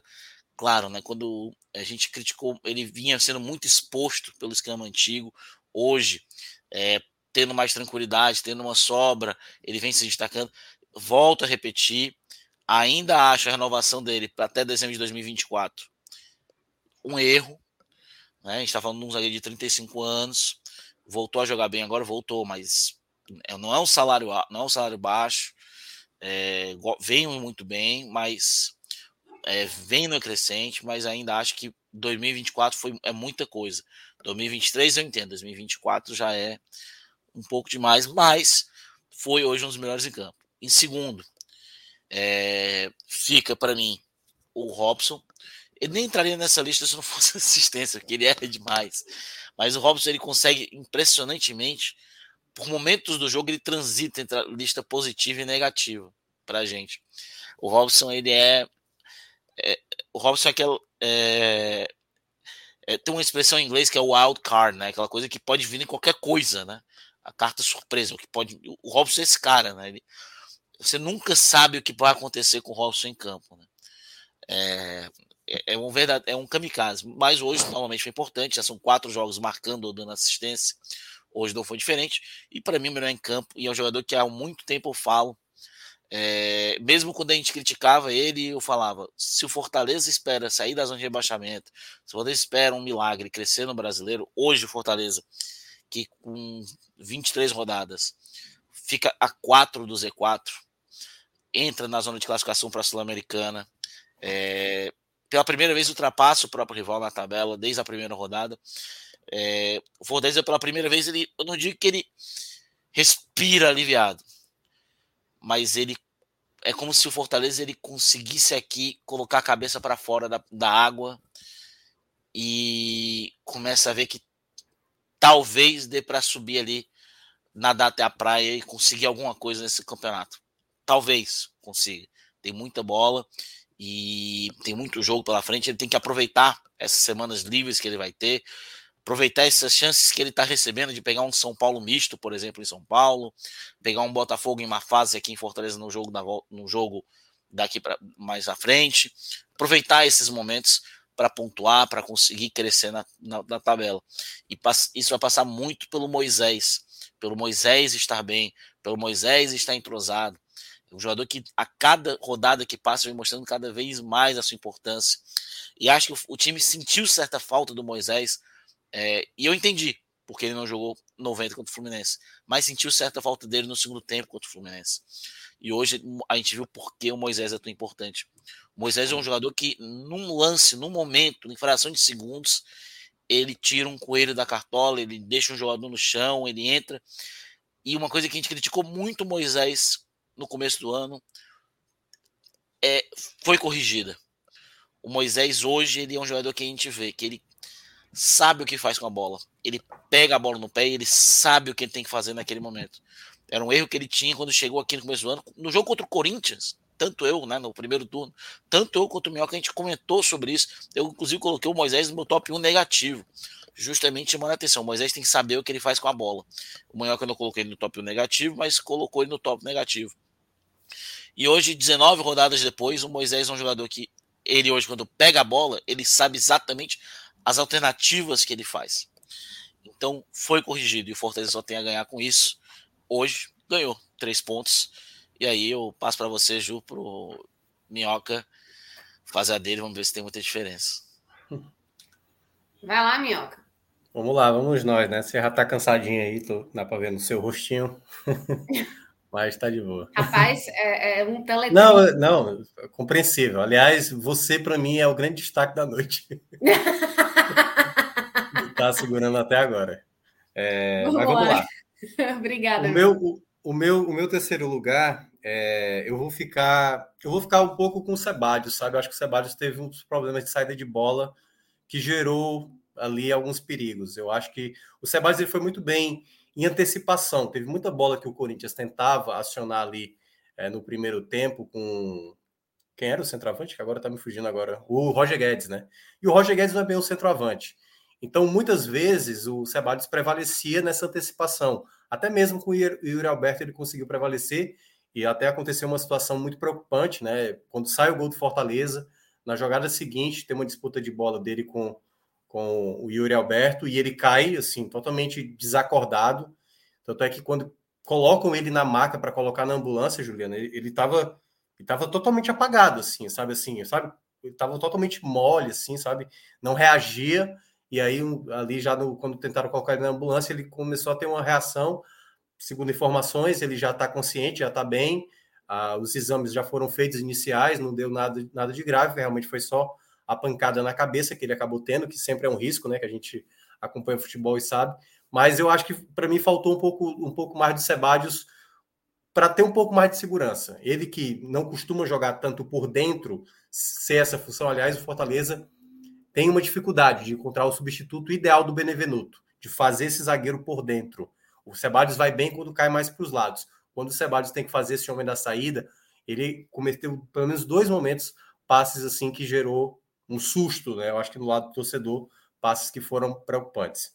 O segundo lugar vou ficar com o Romarinho, assim, dos piores, porque eu acho que o Romarinho poderia ter participado um pouco mais. Eu, eu senti que ele correu muito, correu muito, e às vezes, quando ele tinha a bola, teve uma jogada, por exemplo, primeiro tempo, ele estava com quatro marcadores na frente. Ele demorou para pegar a bola e voltar, ou seja, você sabe que não vai passar. Aí ele fica lá, cisca, cisca, cisca, aí depois ele volta e toca a bola. Perdeu-se aí quatro segundos para uma jogada que poderia ir muito mais rápido, porque o time, né, a defesa do Corinthians, deu tempo de se reorganizar. O Romarinho hoje não fez uma partida tão boa como ele vem fazendo é, nos últimos jogos. E o primeiro, sem sombra de dúvida, o Hércules. Assim, concordo com o Luca, acho que o Hércules não foi bem na partida, até ganhou ali algumas bolas e tal, mas não teve aquela intensidade que é costumeiro dele, né? Que é um jogador que recupera muita bola, que consegue partir para o ataque, chegar ao ataque, ser uma peça influente no ataque. Ele foi um jogador que, concordo até com o Luca, acho até que o Voivoda demorou a sacá-lo do jogo, porque ele realmente não estava contribuindo tão, de maneira tão eficiente assim. Porque se era o jogo onde o Fortaleza também não gerava muito espaço, essa recuperação de bola geralmente não vinha através do, do próprio Hércules, que para mim foi o pior. É, do lado negativo, ou do lado positivo agora, né? Eu vou colocar na terceira colocação. Eu acho que a partida, a partida que eu acabei é, de uma maneira até gostando assim na, da pouca entrada dele, mas eu acho que ele foi útil, apesar dele. Eu acho que não foi ele, foi o Brits que acabou vacilando numa jogada que foi uma bola que o jogador até escorregou o Luca. Não sei se está lembrado. Uma bola que é perdida na entrada da área. Eu acho que foi, acho que foi o Brits que perdeu essa bola. Eu acho que não foi nem o, o Abraão. Natel?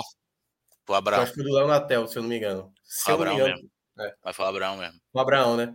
Mas eu acho que o Abraão ele entrou muito bem para fazer o que, o, que, o que compunha ele, sabe assim? Então, é, eu gosto muito de ver um jogador que entra numa situação, ele não viveu muita coisa assim ainda na carreira para entender certos contextos, cometeu essa falha que o Luca até me, me, fez lembrar que eu fiquei na dúvida se era ele ou não, mas no geral ele cumpriu muito bem o papel nos minutos finais. Eu fiquei um pouco receoso, assim, todo jogador jovem você fica um pouco receoso saber se ele vai dar conta de certos contextos. E ele fez a função muito bem. Ele é muito bom rebatedor, assim, aquele zagueiro de primeira bola mesmo. A bola vem, ele tira, ele não perde tempo, não é de fazer muita firula. Então, eu acho que ele tem uma característica que futuramente para o Fortaleza pode ser um zagueiro, sem sombra de dúvida, ali, um, um bom um bom zagueiro para jogar, seja aberto, né? Ele jogou pelo lado direito já, mas até mesmo, quem sabe, para ser o possível, já que eu estava citando o caso do Benevenuto, de quem sabe ser o substituto do Benevenuto mais para frente. Não sei se ainda para essa temporada, mas gostei da entrada dele, mas é só essa menção.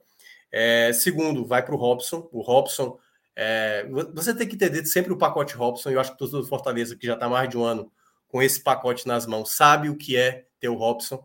Vai errar, vai dar raiva, mas espera, uma hora ele vai acertar. E ele conseguiu fazer no segundo tempo jogadas interessantes, né? Como eu citei, a jogada em que ele sai dos marcadores e toca para o Romarinho, a jogada que ele finaliza de fora da área. Teve uma no primeiro tempo, que aí é um pouco a característica dele, às vezes, ser um pouco egoísta. A melhor jogada era tocar no Moisés na esquerda, que tinha só um jogador na marcação para cima do Moisés. E aí ele preferiu chutar, chutou para fora. É, e, a, e, a, jogada do gol, assim, é muito mais na conta do. É, claro, tem um golaço do, do, Moisés. Mas, cara, sem a implicância ali do, do, do Robson, não teria, cara. E eu acho que dificilmente teria outro jogador que pudesse brigar daquela maneira, assim, sabe? Da, daquela luta e tudo mais que ele acabou tendo ali para a jogada acabar saindo. E aí sim, o principal destaque, Moisés, uma peça fundamental. Já, eu já estava gostando do primeiro tempo, sem muita coisa, em que nada praticamente aconteceu. O Moisés, por exemplo, foi, para mim, ainda o jogador mais lúcido do Fortaleza. E aí, né, na jogada que ele recebe, ele faz gol e ele teve muita entrega em campo, algo às vezes que não entra em estatística, que é você ver um cara saindo lá do campo de ataque desesperadamente para voltar para fazer a recomposição. Então ele, ele hoje, o Moisés para mim é um cara que está vivendo muito Fortaleza. Assim, o torcedor pode criticar, e eu acho que hoje não tem assim tantos torcedores que criticariam o Moisés, mas hoje ele tem um espírito assim, sabe, do que é do, do que é o Fortaleza hoje nessa recuperação que está tendo. É, tem, tanto isso para falar disso, ele comemorou o gol cutucando o VAR. Ah, verdade, eu não tinha reparado. Ele, ele botou aqui a mão na. A mão na orelha, uma cutucadazinha no VAR. o VAR de Fortaleza Fluminense que negou um pênalti ao Palmeiras hoje, não mesmo VAR, na jogada do Gustavo do, do, do Vidal contra o Gustavo Gomes. E ele deu, foi lá e deu aquela cutucadinha base que o Mois, é a patrulha dos calvos, como chamam, né? É, eu não tinha reparado que era isso, mas verdade. Botou a mão no ouvido por conta do VAR. Boa. É isso, Juliana. É isso, então, meninos. Mais algo a mais para destacar desse jogo? E, você quer, quer mesmo que a gente entre mais? É. Ah, fica aí, gente. Já, Deixa eu ver aqui. Tem, tem algum outro jogo aqui para comentar? Vamos comentar a Juventude e Botafogo. Vamos lá. Começando Juventude e Botafogo. Vamos, não, mas se o Lucas quiser falar, pode falar. Eu, eu, eu não assisti, eu tava dormindo, cara. Tava não, dormindo. não, pô. Qualquer outra coisa sobre. Não, eu, quero, eu tô curioso, porque semana que vem você vai ser parcial. Claro, pô. Assim como eu fui parcial para é, São Paulo e Ceará, pô. Sou profissional, pô. Muito bem. Ah, muito parcial, bem. eu tô dizendo parcial. Não, parcial, parcial. Você tá proibido.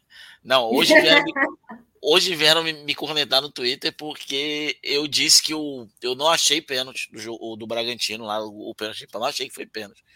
não, você não pode falar, você, você pode só pode falar. falar. do Fortaleza, só pode. Você não, é, você tô proibido falar, falar outra coisa. Tô proibido falar do Ceará, proibido. tô proibido de, de comentar, né? Sobre o Ceará, porque o Fortaleza ganhou e tu tá falando do Ceará, agora, é. pô. Como pois se é. impossibilitado agora. Né? Vai, vai, confirma que não foi pênalti. Não foi pênalti. Foi, é. foi uma atenção shakespeariana do Gabriel Novaes. Shakespeariana. Ele, ele sente o toque, ele olha, eu acho que pode ser pênalti. E ele se joga de um jeito assim. É, pelo amor de Deus.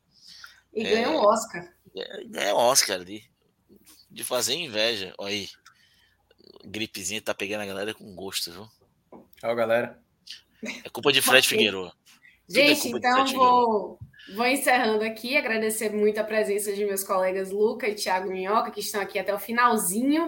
A você que ficou com a gente também até aqui nesse triplocast, em que conversamos muito sobre o jogo do Vitória, que venceu o Paysandu na Série C, Bragantino, que ficou no empate com o Ceará, o, o o Ceará que cedeu esse empate no finalzinho do jogo.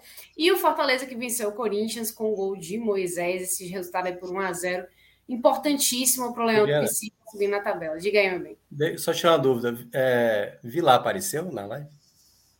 Então. Não, tudo bem. Tá, tá, tá, tá. Entendi. Entendi. Então, ele ficou muito emocionado com o jogo. É, não, é. Não teve condição de participar. Quando eu comecei a ver os relatos de pré-gravação, de pré-live aqui, antes da gente entrar ao vivo, Ainda bem que a audiência não, está sabendo. Ele, ele mandou os vídeos, né? Enfim, deu, me deu um contexto assim de como estava arquibancada lá no Barradão, que estava, enfim, bastante cheio, com aquela energia muito boa, mas assim, é, o, o pós-jogo foi realmente meio cruel com ele. Então ele não, reuniu condições para entrar para participar da live, mas enfim. Um abraço para ele. Mandarei, sim. Então, gente, muito obrigada para todo mundo. Beijo e até a próxima. Tchau, tchau.